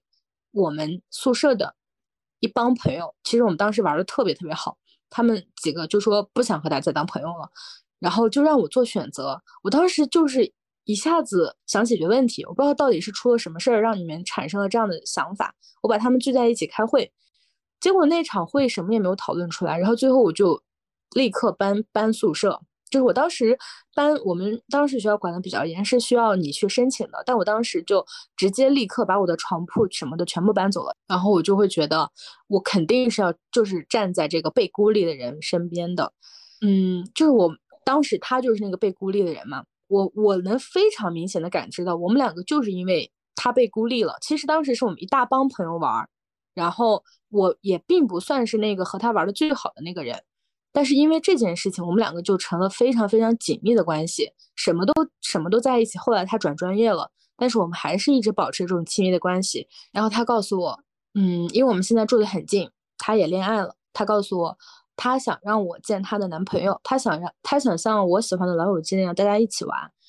然后我就先是我很早就跟她说我我不愿意，就是嗯这件事情她不会让我开心，所以我不会做。但是最后竟然是她因为这件事情她生气了，她真的生气了，她不理解。她当时问我，她说为什么你可以和你们公司的男生去打羽毛球、打乒乓球，你为什么不愿意和我男朋友玩？我男朋友真的是个很好的人。就是他当时这样问我的时候，我真的是不知道该说什么了。就是我和我们公司的人玩游戏会让我失去我的朋友吗？我会让我的朋友做选择吗？就是他对我的朋友根本没有任何影响。那我为什么不愿意见你的男朋友？你我也解我也跟他解释了为什么我不愿意见，就是我我不想成为那个，嗯，如果我和他有什么冲突，你绝对不会站在我这边，你肯定会跟他在一起的。我已经我已经知道这件事情了，我不想这种事情再重演，而且我接受，好吧，我接受你一定会跟他站在一起，我已经接受这件事情了。然后我会觉得大家越来越变得不像我认识的那个他，他们一定会受到非常非常多的影响。嗯，女人只要一谈恋爱，确实就不再是原来的那个他了。哎，但是你也没必要怎么说呢？哎，我也不知道该怎么说。对对啊，所以我觉得像这种事情，我觉得就是不然就是你不要这段关系嘛。如果你你不要这段关系，就一切都好说。但你要是要这段关系，你你你你就要做出妥协呀，你就是那个做出妥协的人。然后我现在目前的状态就是，我肯定是不会和她的男朋友见面的，但我也不会因为她有这样的想法而对她如何。像我们刚刚讲的小贡那种。他们的那种边界感，其实我觉得反而是很好的。就是我们一直在吐槽日本人太讲礼貌，日本人的那种那种看似非常亲密的关系的这种疏离感，我去反而是觉得挺好的。中国人是很亲密，我们的中国的性缘关系、亲缘关系都是都很亲密。但我想问的是，中国式亲密遇到问题的时候，中国人有能力解决自己的这个问题吗？就是我们有这个解决这个问题的能力吗？包括我自己，我觉得我也没有办法解决和朋友，比如说一些呃争执啊，然后一些呃观点不同，我要如何去做，或者是让我们的这个不同观点不影响关系？我觉得我都我做不到，我没有我没有这个解决问题的能力。对，其实刚刚全全恒说他可能有预感会失去女权觉醒之前的所有朋友，我觉得我现在差不多就是这样的一种状态了。我自己是比较佛，我也不会想去包容他们，或者是，嗯，想去怎样？为什么他不是他包容我呢？我会这么想，为什么总是我在包容他们？我觉得不只是包容，而是就是我们在对方，还包括对方在我们身上已经找不到他喜欢或者他觉得感兴趣的点了。对，你们有没有发现，就是在这个剧当中？我印象特别深，因为他们都已经是成年了，然后他们就已经步入工作了。每个月他们要聚两次，但是在每次他们聚会的时候，他们都有话题可聊。在他们去那个吃，应该是吃小吃吧，像那个小丸子一样。他们在四个人的时候也好，三个人的时候也好，他们在一起吃东西，然后再讨论你是什么派，就是是是吃什么甜豆花的，还是说呃，包括玩游戏，你是玩哪种游戏的？他们还都在对对方这些特别感兴趣，而且都会在发现对方身上新的他们之前没有认识到的一些点，所以一直是保持新鲜感的这种友情，我觉得肯定会长久维持下去。我觉得是的，因为因为我刚才讲的那段故事的朋友就给我一种感觉，我觉得他是喜欢我的，就是哪怕我这样那样，我觉得他我还是能感觉到他是喜欢我的，但。我也能感，我同时也能感觉到，他喜欢的是以前的我，或者是他更喜欢以前的那个我。以前那个会因为他恋爱，会因为因为他有一段稳定的关系而不断的询问他，不断的，嗯，不断的为他的生活喝彩，不断的因为他找到了一个他认为的好的男朋友而而为他鼓掌的那个朋友，就是对于他而言，那个他喜欢的朋友。已经再也再也不可能出现了。这件事情对他来说也是一个没有办法接受的。他也不喜欢他的朋友是一个对他的婚姻生活、对他的恋爱生活默默默默不问的这样的一个人。所以我会觉得他也不喜欢我的这个这种对跟他沟通的方式了。就是大家他因为他不对我的生活好奇，他不对我的单身生活好奇，我同时又不对我，同时我又不对他的婚姻生活好奇，所以早晚会这样。嗯，就是为什么我们就不能对个体本身，就是我就是对你好奇啊，我不想对你的婚姻好奇，但我好奇的是婚姻生活之外、恋爱生活之外的你，你是什么？你在干嘛？我想听到这些东西。我觉得很难啊，只要一个女人进入了婚姻生活，她就没有婚姻之外的她了，这很难，太难了。因为不只是进入婚姻，他们可能建立一种稳定关系之后，你会发现他就停在原地了。所嗯以可能你很多年之后再去见这个人，他好像还是那个样子，而且是越来越像另外一个人。嗯，我感觉在重启人生里面，像美宝和夏姬，他们好像一直都是那个人哎，就是他们真的一直没变，就是他们一直是那个第一世的他们。我觉得问题的关键是在于是否对朋友的生活好奇，而不是在于他这个人有没有变。就他可能还是那个人，但我依旧对他的其他的，因为一个人身上总有挖不完的点吧，或许。嗯对啊，为什么他不会对你这种突然的转变，就是单身生活感到好奇呢？呃，因为我觉得可能对于有些人来说，女权还是很可怕的。就是他认可，他认可，但是他还是觉得，嗯，就比如说我的一些朋友，他会觉得你每天活得累不累？就是因为你好奇的事情那么多，你好像永远处在一个战争的状态下，你累不累？就是他完全不知道，就是我，我就是我，我有多快乐，你知道吗？就是对呀，哪怕是我跟别人吵架，哪怕是就是，尤其是像今今晚这种这种，我们就聚在一起聊一个东西，我还是很快乐啊！我就因为这些东西快乐啊！对啊，他们 get 不到啊，他们也觉得他们也无法理解啊，就像我们无法理嗯。解、呃婚姻对他们来说的那种状态，他们也同样无法理解我们，所以我会觉得，嗯嗯，我我是可以接纳一个结婚了的朋友的啦，但是前提嗯我要看到婚姻之外的你，如果我看不到的话，你同时又对我不好奇的话，就我们的关系肯定就停在那了呀。但我觉得，嗯，成年人了呀，大家都这么大了，就停在那里的关系也挺好的。像多维嗯，是，刚才讲的两个故事，我觉得对我来说是有点可怕了。因为我会对朋友投入很多，然后同时我肯定会想要回报更多。我就是希望我是我朋友最好的那个朋友，所以他们的男友也好，丈夫也好，对我来说，他们就是第三者。呃，生活的经验就不断的，我也当然也不是一开始就这样认为，但生活的经验告诉我，你永远不要妄想成为你朋友那个金字塔顶尖那个人，那个因为那个位置是留给男人的，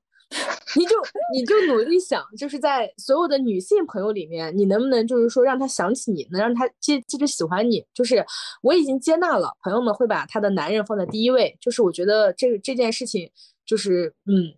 接纳了。我现在连就是女人把我放在第几位我也不 care 了，但是我之前上学的时候真的是非常在意这种排名。我高中的时候，就是完全整个高中都在寻找一个女性的 soul mate，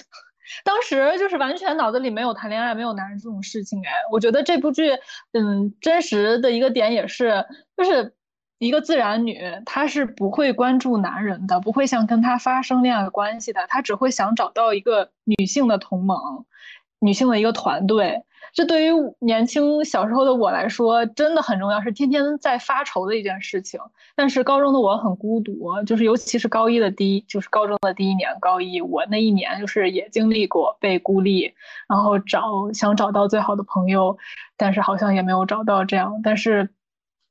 哎，怎么说呢？我当时我以前是非常渴望这样的友谊的，到之后，嗯，十几年的朋友可能也渐渐没了联系，到现在女权觉醒，觉得好吧，就是君子之交淡如水吧，朋友之间，嗯，就就那样就好，就也不不需要太浓烈，嗯、但是也要有朋友。现在我是这样的一种状态。是，对，嗯，我觉得听了诺威这个故事，我想到一个播客，就是处女武器之前出的一期，呃，不过他们男主播有一个男主播，大家那个啥的话，介意的话可以避雷哈。就是他们那期我觉得讲的挺好的啦，那期题目就叫“朋友再见，在牛奶变质之前”，这是也是我对朋友的一个态度，就是因为我真的很爱他们。就是我可以用爱，我就是喜欢他，我才会和选择和他成为朋友的。在这样的关系里面，我希望我们永远停在我爱你，你你对你对我的观感也不错那个阶段。就是一旦我看，因为我现在就看到了这种，好像会突出现那个忽然的那一刻，所以我很害怕。如果说一段关系要出现那个忽然的忽然那一刻的话，我会觉得那就停在这里，我我觉得也不错。然后刚刚伟丽说她的高中那段，然后让我想到重启人生里面就是一个自然女的状态那一段，让我想到在重启人生里面非常值得一说的就是她对她父亲的那个态度，就是在一个自然女的世界里面，她看到一个老男人，一个少女看到一个老男人的本意，第一反应就是厌恶啊。就是讨厌啊！怎么会有少女喜欢老男人呢？所以这种什么师生恋啊，什么这种年龄差距很大的这种恋爱，真的全部都是被那些油腻油腻老编剧、嗯油腻老导演他们拍出来的，就是规训少女们的。就是你对对对，男女的话，你你爱男你也得爱点清爽点的吧？对啊，所以说我，对 我到现现在还不理解，说这个这个杀手不太冷。那部电影怎么就成为经典电影了？一直流传这么多年，这种这种 setting 就不合理啊！好像它原型是，我也不知道原型，我不确定。反正这种这种少少少女跟老男人的这种感情是在我看来不理解的。然后说到那个父亲那个情节，我也是，就是之前我看到这儿就非常不爽。他他不是他表达他对父亲的厌恶这点，是之后。在他讨厌父亲之后，他还是把每年给他呃不是每年，就是那年给他父亲送生日礼物当做一个定期要完成的任务，我就很不爽，因为经常呃就是看到他的妈妈在这个剧少有的镜头里边都是家务的背景板，然而他还是选择把礼物送给他的爸爸，而且他妈妈还表达了说我也想要，我也想要，但没有人理他，我就觉得啊这个妈妈好可怜。就是，这也是我感觉是只有男编剧才会重点关注的父女之间的关系。但一般来讲，其实父女之间的关系没有那么复杂，就是女儿讨厌爸爸，爸爸漠视 女儿的这种很单纯的关系。母女之间的关系是还有更对。更复杂的，更需要去书写的。当然了，就这种其实是在很多家庭是现状了，母亲不被重视，就一直在做家务，说的话也不被听见。就这种，其实他拍出来也是很现实的东西，就是把厌女的现实拍出来，其实是一种厌女。但是就又想到，就同时期另外一部很火的剧，经常拿来比较的那个《Beef》。呃，叫《怒呛人生》，然后里边也有一点，就是，嗯，有人说到这个剧把他的这个男主，就是那个那个韩国的男主美化了，把他的这个东亚，尤其是东亚男人中的艳女部分，极尽的去美化或者忽视掉了。就是这种其实美化的部分拍出来，也是一种更不易察觉的艳女。所以我觉得其实。怎么更好的表现是一个很值得讨论的问题。像这种借剧中女主角之口表达出对父亲的厌恶，其实这种表达方式是很聪明的，但我觉得还是不够。厌恶可以，之后呢？你要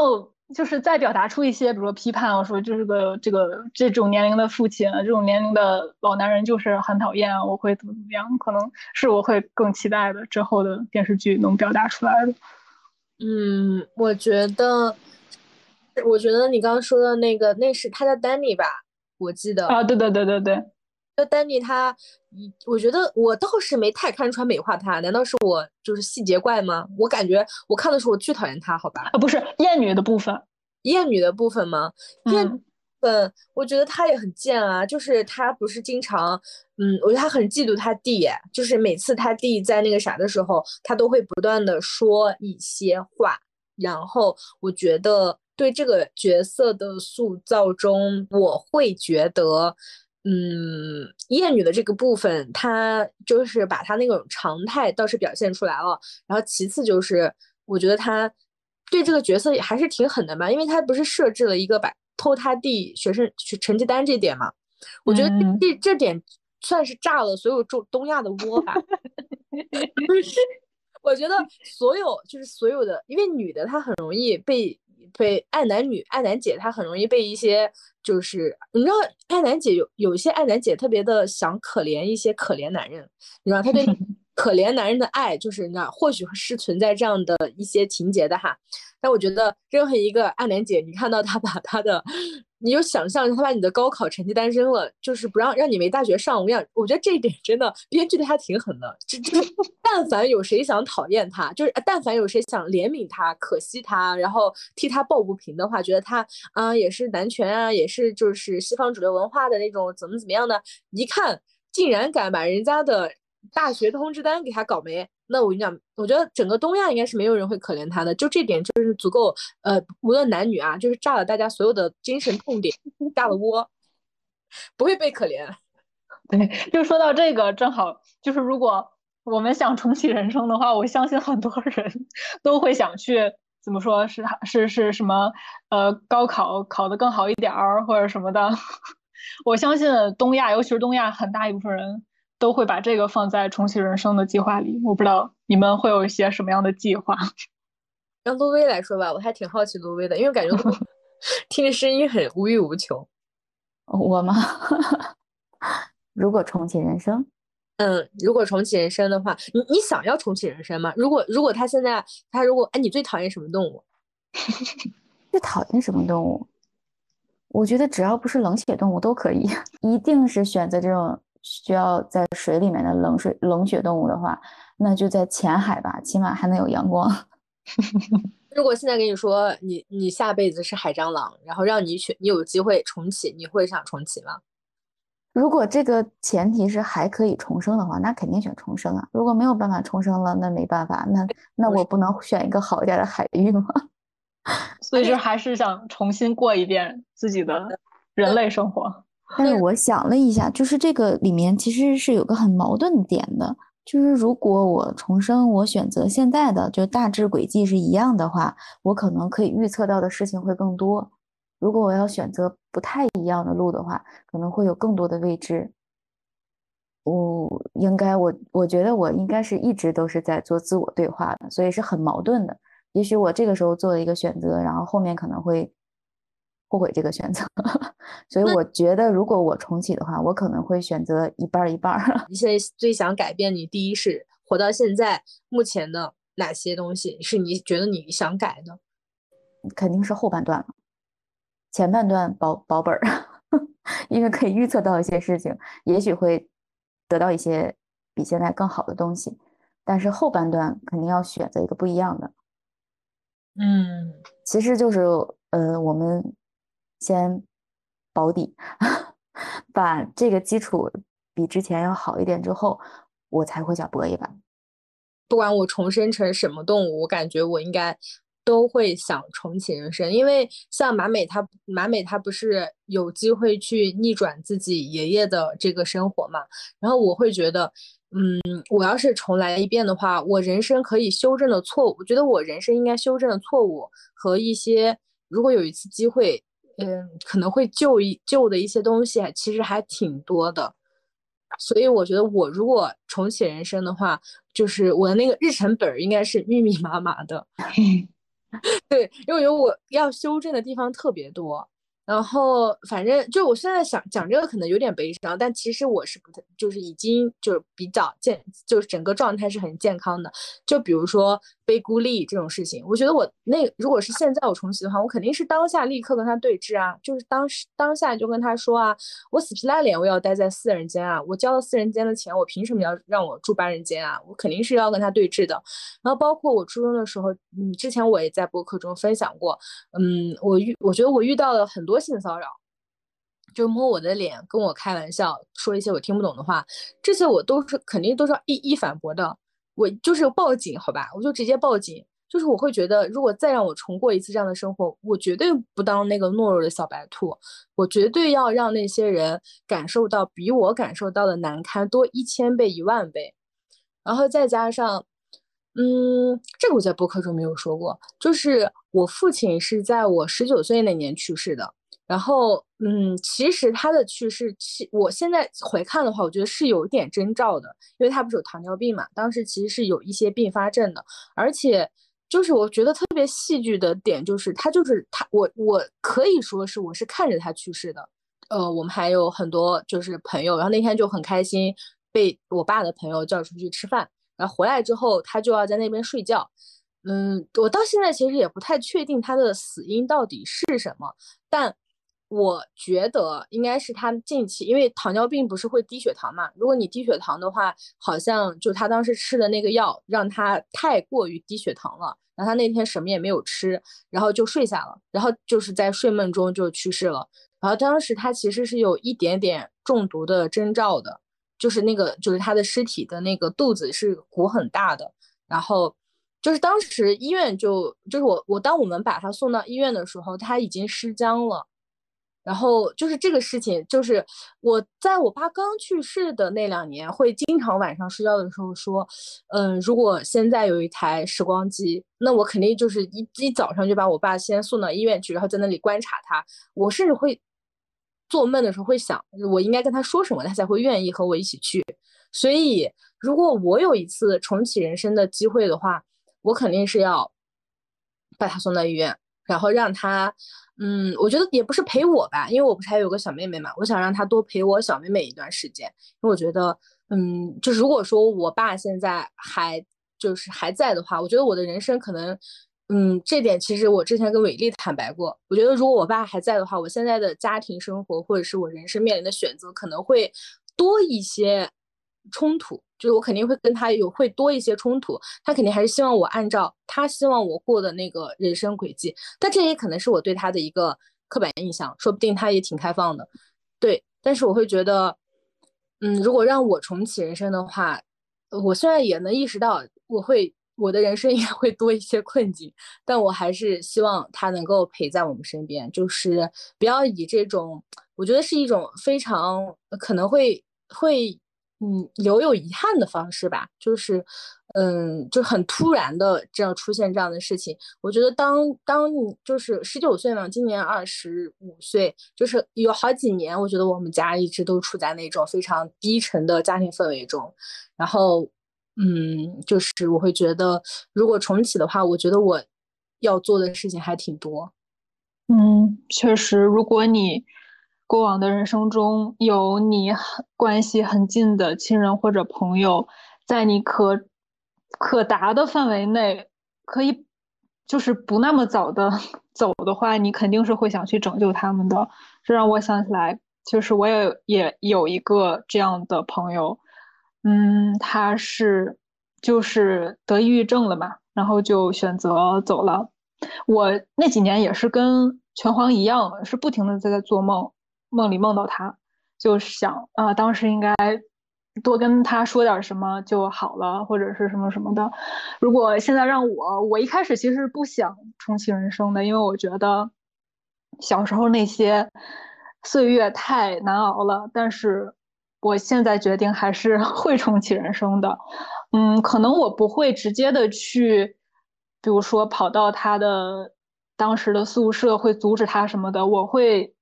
这样做，嗯，从小我就会，因为毕竟我重启人生了嘛，就是带着我这一世的记忆和觉醒的思想去重启的。那我从小就是一个很、很、很自然的自然女了，就是觉醒的很透彻的女生。那我从小就会在我身旁的女生朋友，或者是我的女性亲属，我的妈妈、我的姥姥、我的奶奶。就从小就跟他们说一些 现在我会说的话，一些女权的话，会让他们真正的活出自己。包括我刚刚提到的这个朋友，嗯，因为我之后跟他妈妈也见过，嗯，你做了一些猜测，可能是因为跟男生的一些关系或者是恋爱的关系。如果我想我能早一些女权觉醒的话，嗯，带他一起觉醒。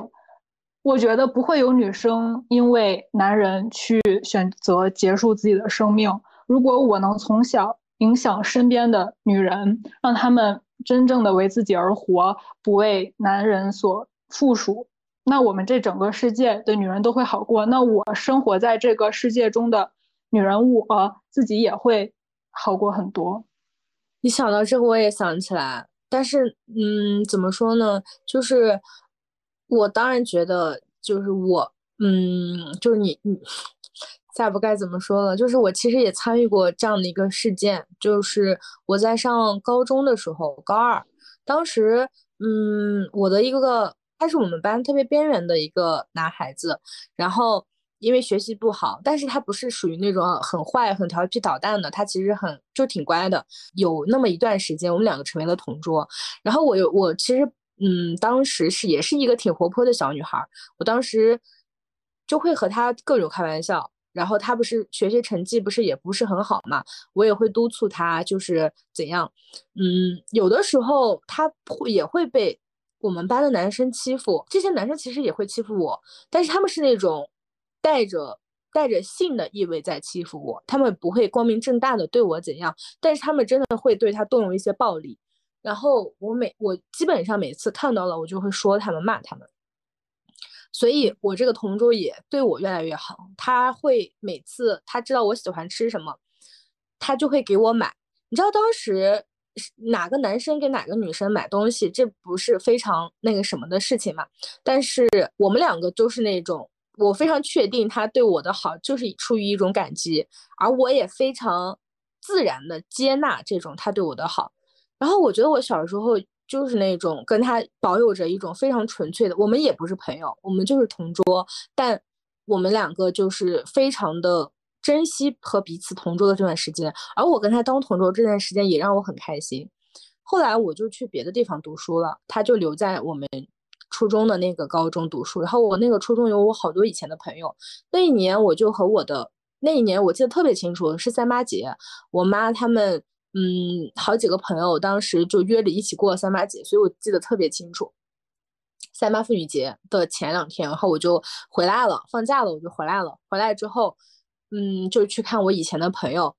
我当时其实和他基本上就没有联系了，但是他从那个校门里这样子出来的时候，我性格也比较咋咋呼呼嘛，我当时特别激动，因为好多年没见他了，两有两年嘛，就是对于高中生来说，两年没见就是感觉好长时间。然后我就我看到他，我特别激动，我就大喊他的名字，然后用力的冲他招手。然后他当当时他看到我，他就先是很惊喜，然后他也冲我笑了笑，然后他就说 QQ 聊，就是给我摆了个手势，就是 QQ 聊。他就指了指他的后面，他后面跟了一个人，我一看，那我猜可能是他的老师，后面也确实是他的老师。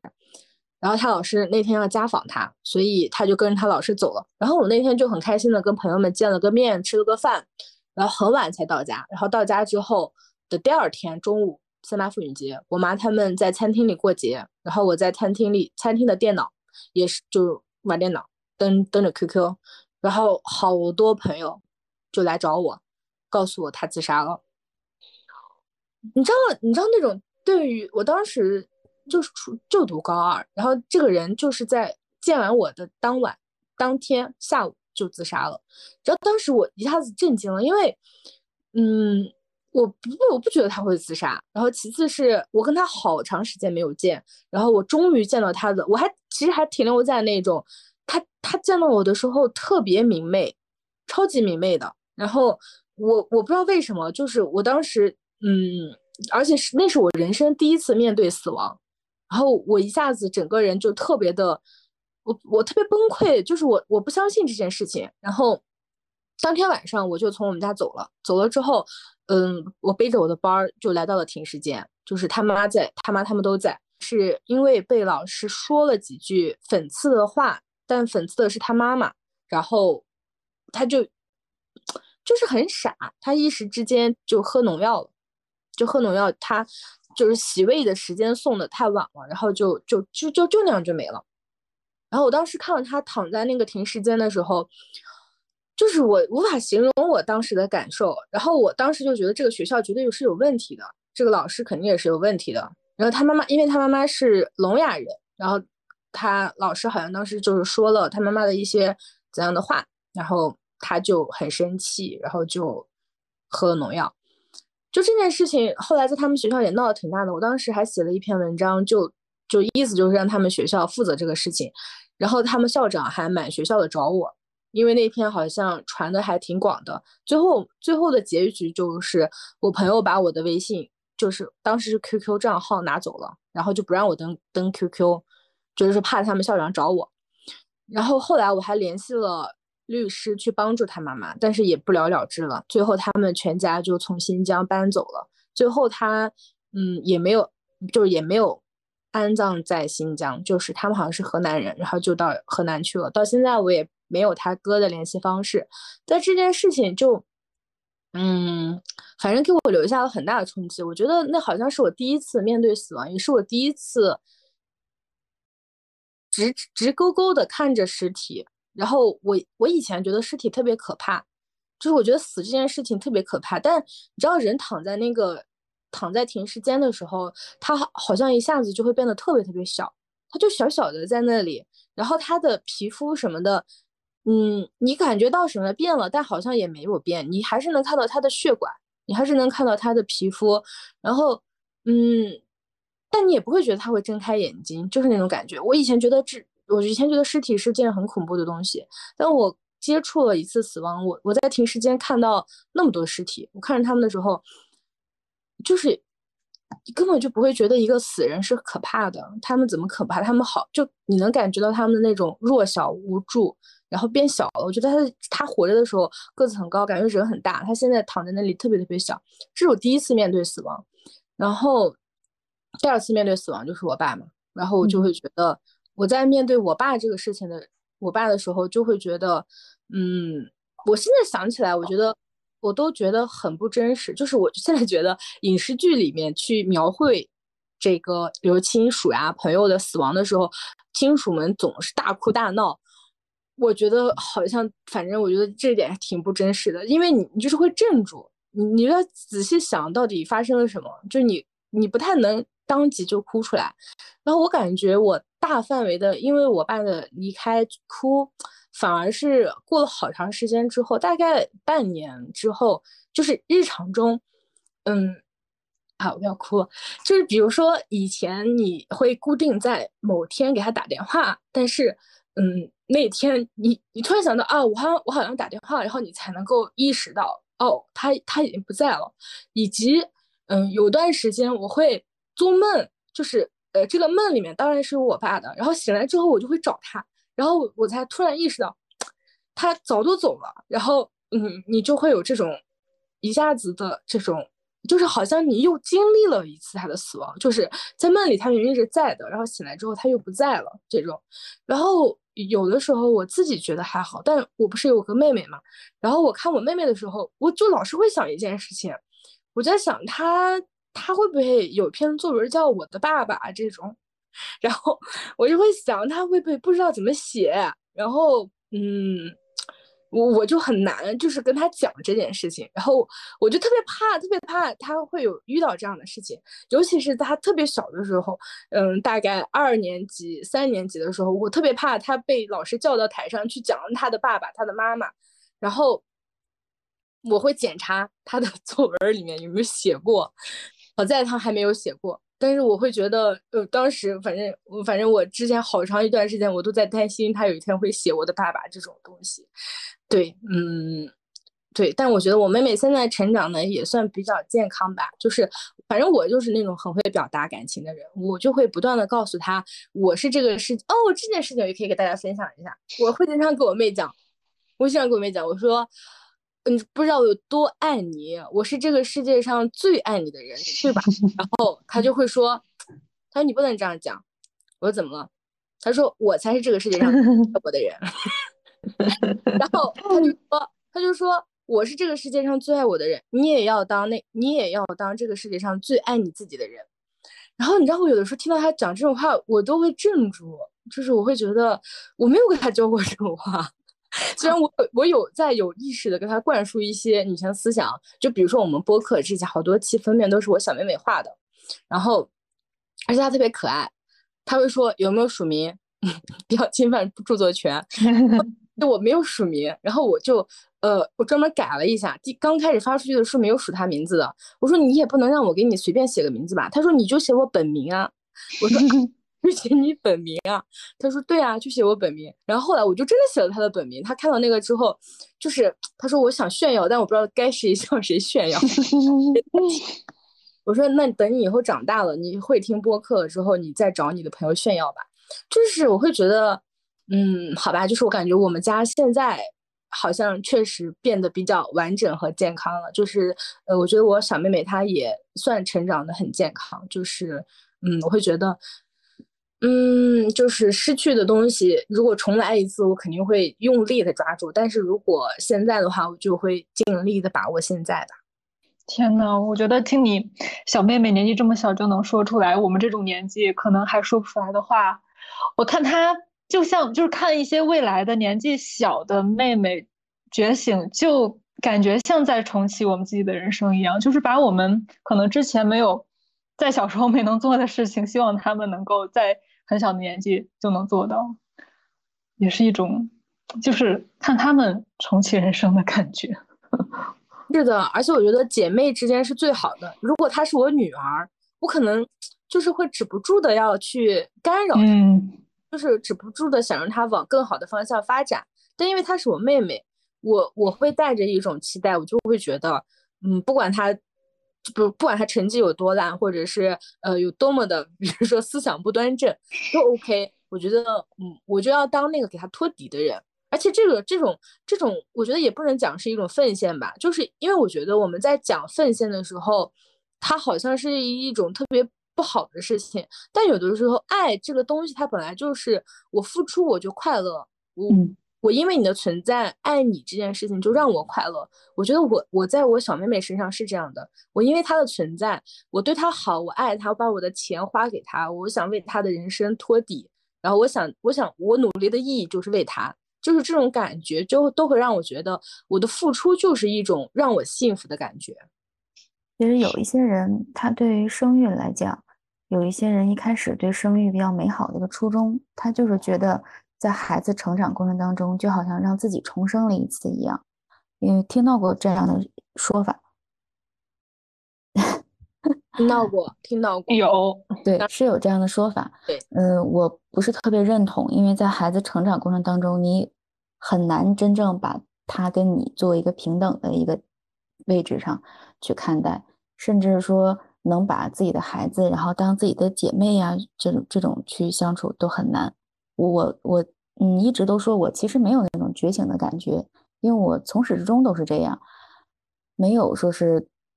包括一些看一些书啊，然后听一些播客呀，学习到一些什么东西，好像有特别大的转变。我好像一直都是这样的，因为我跟我妈妈的关系就是这种偏向于姐妹的。有的时候我们去聊天儿，嗯，然后她谈到我姥姥姥爷，她甚至有的时候聊着聊着就会说咱爸咱妈，嗯。是这样，我觉得，我觉得洛威一直都给我们一种他很自然的状态，就是洛威一直都非常的舒展。我之前看洛威在群里发东西，我还想，我还说，我说我三十多，你说，我说你是我三十多岁想成为的样子，然后你说你二十多岁就这样，我努力。然后刚才提到那个，就是关于被被孤立，然后被霸凌的这种这种问题。呃，我回忆了一下，其实我一直都是从小到大一直都是那个主动被孤立的人。我不愿意参与各种团体，团体就是包括大人，周围的大人也说，说这个孩子比较独，就是那种特别独立的独。当然这不是什么好话，就是你不合群儿，然后你比较独。但我就是这样，我主动就会跟他们让开，我不想跟你们在一块儿，因为呃，小学的时候倒还好。但是到了初中之后，我不知道为什么，反正上了初中，这些孩子们，尤其是学习比较好的，就在班级里面，嗯，能排到前十、前十五的这些同学，他们就会分一些团体，然后而且互相是，就是这个圈子还互相不是很相容的一个状态。这个时候就会真的就是像现在成人的这种战队是一样的，非常可怕。所以我现在这些初中同学，甚至高中同学。都基本上都不联系，因为我本来我就是不想跟他们在一起玩儿，我也把自己就孤立出来。嗯，是这样的，甚至是说，是的，对，很小的时候，因为我记记事儿还比较早，就是刚刚上初中的时候，我印象特别深，因为是两个同学的一个对话，这个对话我记得也很深。呃，他们两个刚好是他们的母亲跟我妈妈是同学，也就是这种关系还是比较近的。而且在我们没有上初中之前，然后参加一些辅导班，然后就提前其实就认识了，就是比较熟。如果是放在嗯。正常情况来讲，我们可能就会先成为朋友，因为毕竟先认识的嘛。因为小孩子，我觉得其实也不会想太多。但是他们聊天的时候呢，其中一个就问另外一个：“我们要不要跟他成为朋友？”然后他就犹豫了，他说：“我们再等一等吧。”啊，我当时听到这个时候，然后我就想啊，算了，我不想，就是我作为那个特别被动的那个，我宁愿跟你们都不认识，或者是我们都不相熟，所以。到后来，我们真的就是只是同学而已，没有进行到下一步，作为一个朋友或者比较好的同学都没有，因为我不想到这个状态。所以初中也好，高中也好，我想跟跟这个人成为朋友，就一定能跟他成为朋友。但是当我发现我们可能没有办法成为特别要好的朋友的时候，我自己就会慢慢从这个关系当中淡出去。呃，所以我 有的时候想，如果我真的是一个男性，然后把这种关系应用到这种异性关系当中，我肯定非常非常渣。没有，我其实我发现了，我想重启的人生的一个模式就是陆威小时候的这种。我也想说，我想说 陆威，你这是这是你的第几世啊？因为跟我 完全不一样，你知道吗？我小的时候。我小的时候特别在意别人是否喜欢我，而且我也是，就是我也在意，但是我就喜欢，我还是自己跟自己玩也可以。我想努力合群，我就是特别在意我有没有朋友跟我一起，比如说上下学啊，一起去吃饭这样子，一起去上厕，甚至一起去上厕所。我觉得我 上厕所，我最最好的朋友在一起的时候，我都在让自己。也就是变成他喜欢的样子，我就是在，就是在不自觉的去讨好他们，以至于我当时被孤立的时候，我都不理解，我就是想说，我这么对我对你们这么好，不给你们提任何要求，为什么你们要这样对我？我当时。大哭特哭的点就是在于，我不知道他们为什么对我这样，我可以接受你们对我这样，但你们要告诉我你们为什么对我这样。我就是特别在意，就是我我身上有哪里让你们不想和我一起住的原因吗？就我都不会想想着先去问个凭什么，但是我就是觉得我肯定是有错的，或者是我凭什么，就是为什么选我呀？我到底哪让他们？不开心、不满意了，把我赶出去啊！就你知道，当时是特别被动、特别讨好的一个状态，甚至当时初中有非常多恶心的男的，他们做很多事情的时候，我明明不喜欢，但我就是在一而再、再而三的包容，不敢跟老师讲。然后我的那种讨好型人格，他都不是有选择性的，他是对所有人一个，就是你不需要讨好的人，你也在讨好。这种感觉，这让我觉得路威的人生简直就是我现在重启要过的人生，好吧？是的，是的。我现在我我勇敢的说不要和爱玩玩就玩，不爱玩滚蛋，就是我才能够非常有底气，不在意别人。陆威没没有那么有底气，我可能就是比较被动，因为我觉得我我自己也可以，所以我不是特别需要这个人。但是我我不情不愿的话，我们当时就是不知道我自己。也可以，我们认为一个人不可以。嗯，发起的对重启人生的看完之后的一个感悟，那我就希望听到这里的朋友们呢，都可以遇到。我知道他们的关系是非常的理想状态，但理想状态并不代表它不存在。我希望大家都能够遇到愿意借用我对我在豆瓣上对重启人生写的一个剧评吧。我觉得我现在女权觉醒后的人生就是在重启人生，而且还不需要去重复过那些无聊的，嗯，儿童时期。所以说，女人们尽情享受你们觉醒后的人生吧。没有结婚、没有孩子这些问题的困扰，你可以尽情的享受你的人生。呃，当然，我觉得，嗯，能遇到朋友是最好的。如果遇不到的话，也没有关系，你自己也可以的。当然了，我我还是希望有最后一起养老的姐妹。嗯，这个重启人生，它的片头，然后跟片尾还有一个呼应，就是那四只鸽子嘛。对，我觉得这个很有意思，所以他可能也想暗示一下，之前也有人这样成功过。哇，嗯，嗯，也是一样，然后几个朋友，然后一起快快乐乐的满天飞。嗯，是的，就这一整聊了，我们聊了这一整期一整期节目，希望重启人生带来的对抗性缘世界的这种力量感能够一直延续，然后朋友们手牵手一起对抗性缘脑世界吧，加油！好，晚安，晚安。晚安。我结束录制。为了你千千遍遍的朋友能够能够遇到，嗯。哪怕失去和你成为朋友的可能性，依旧愿意拯救你，依旧愿意看到你的朋友。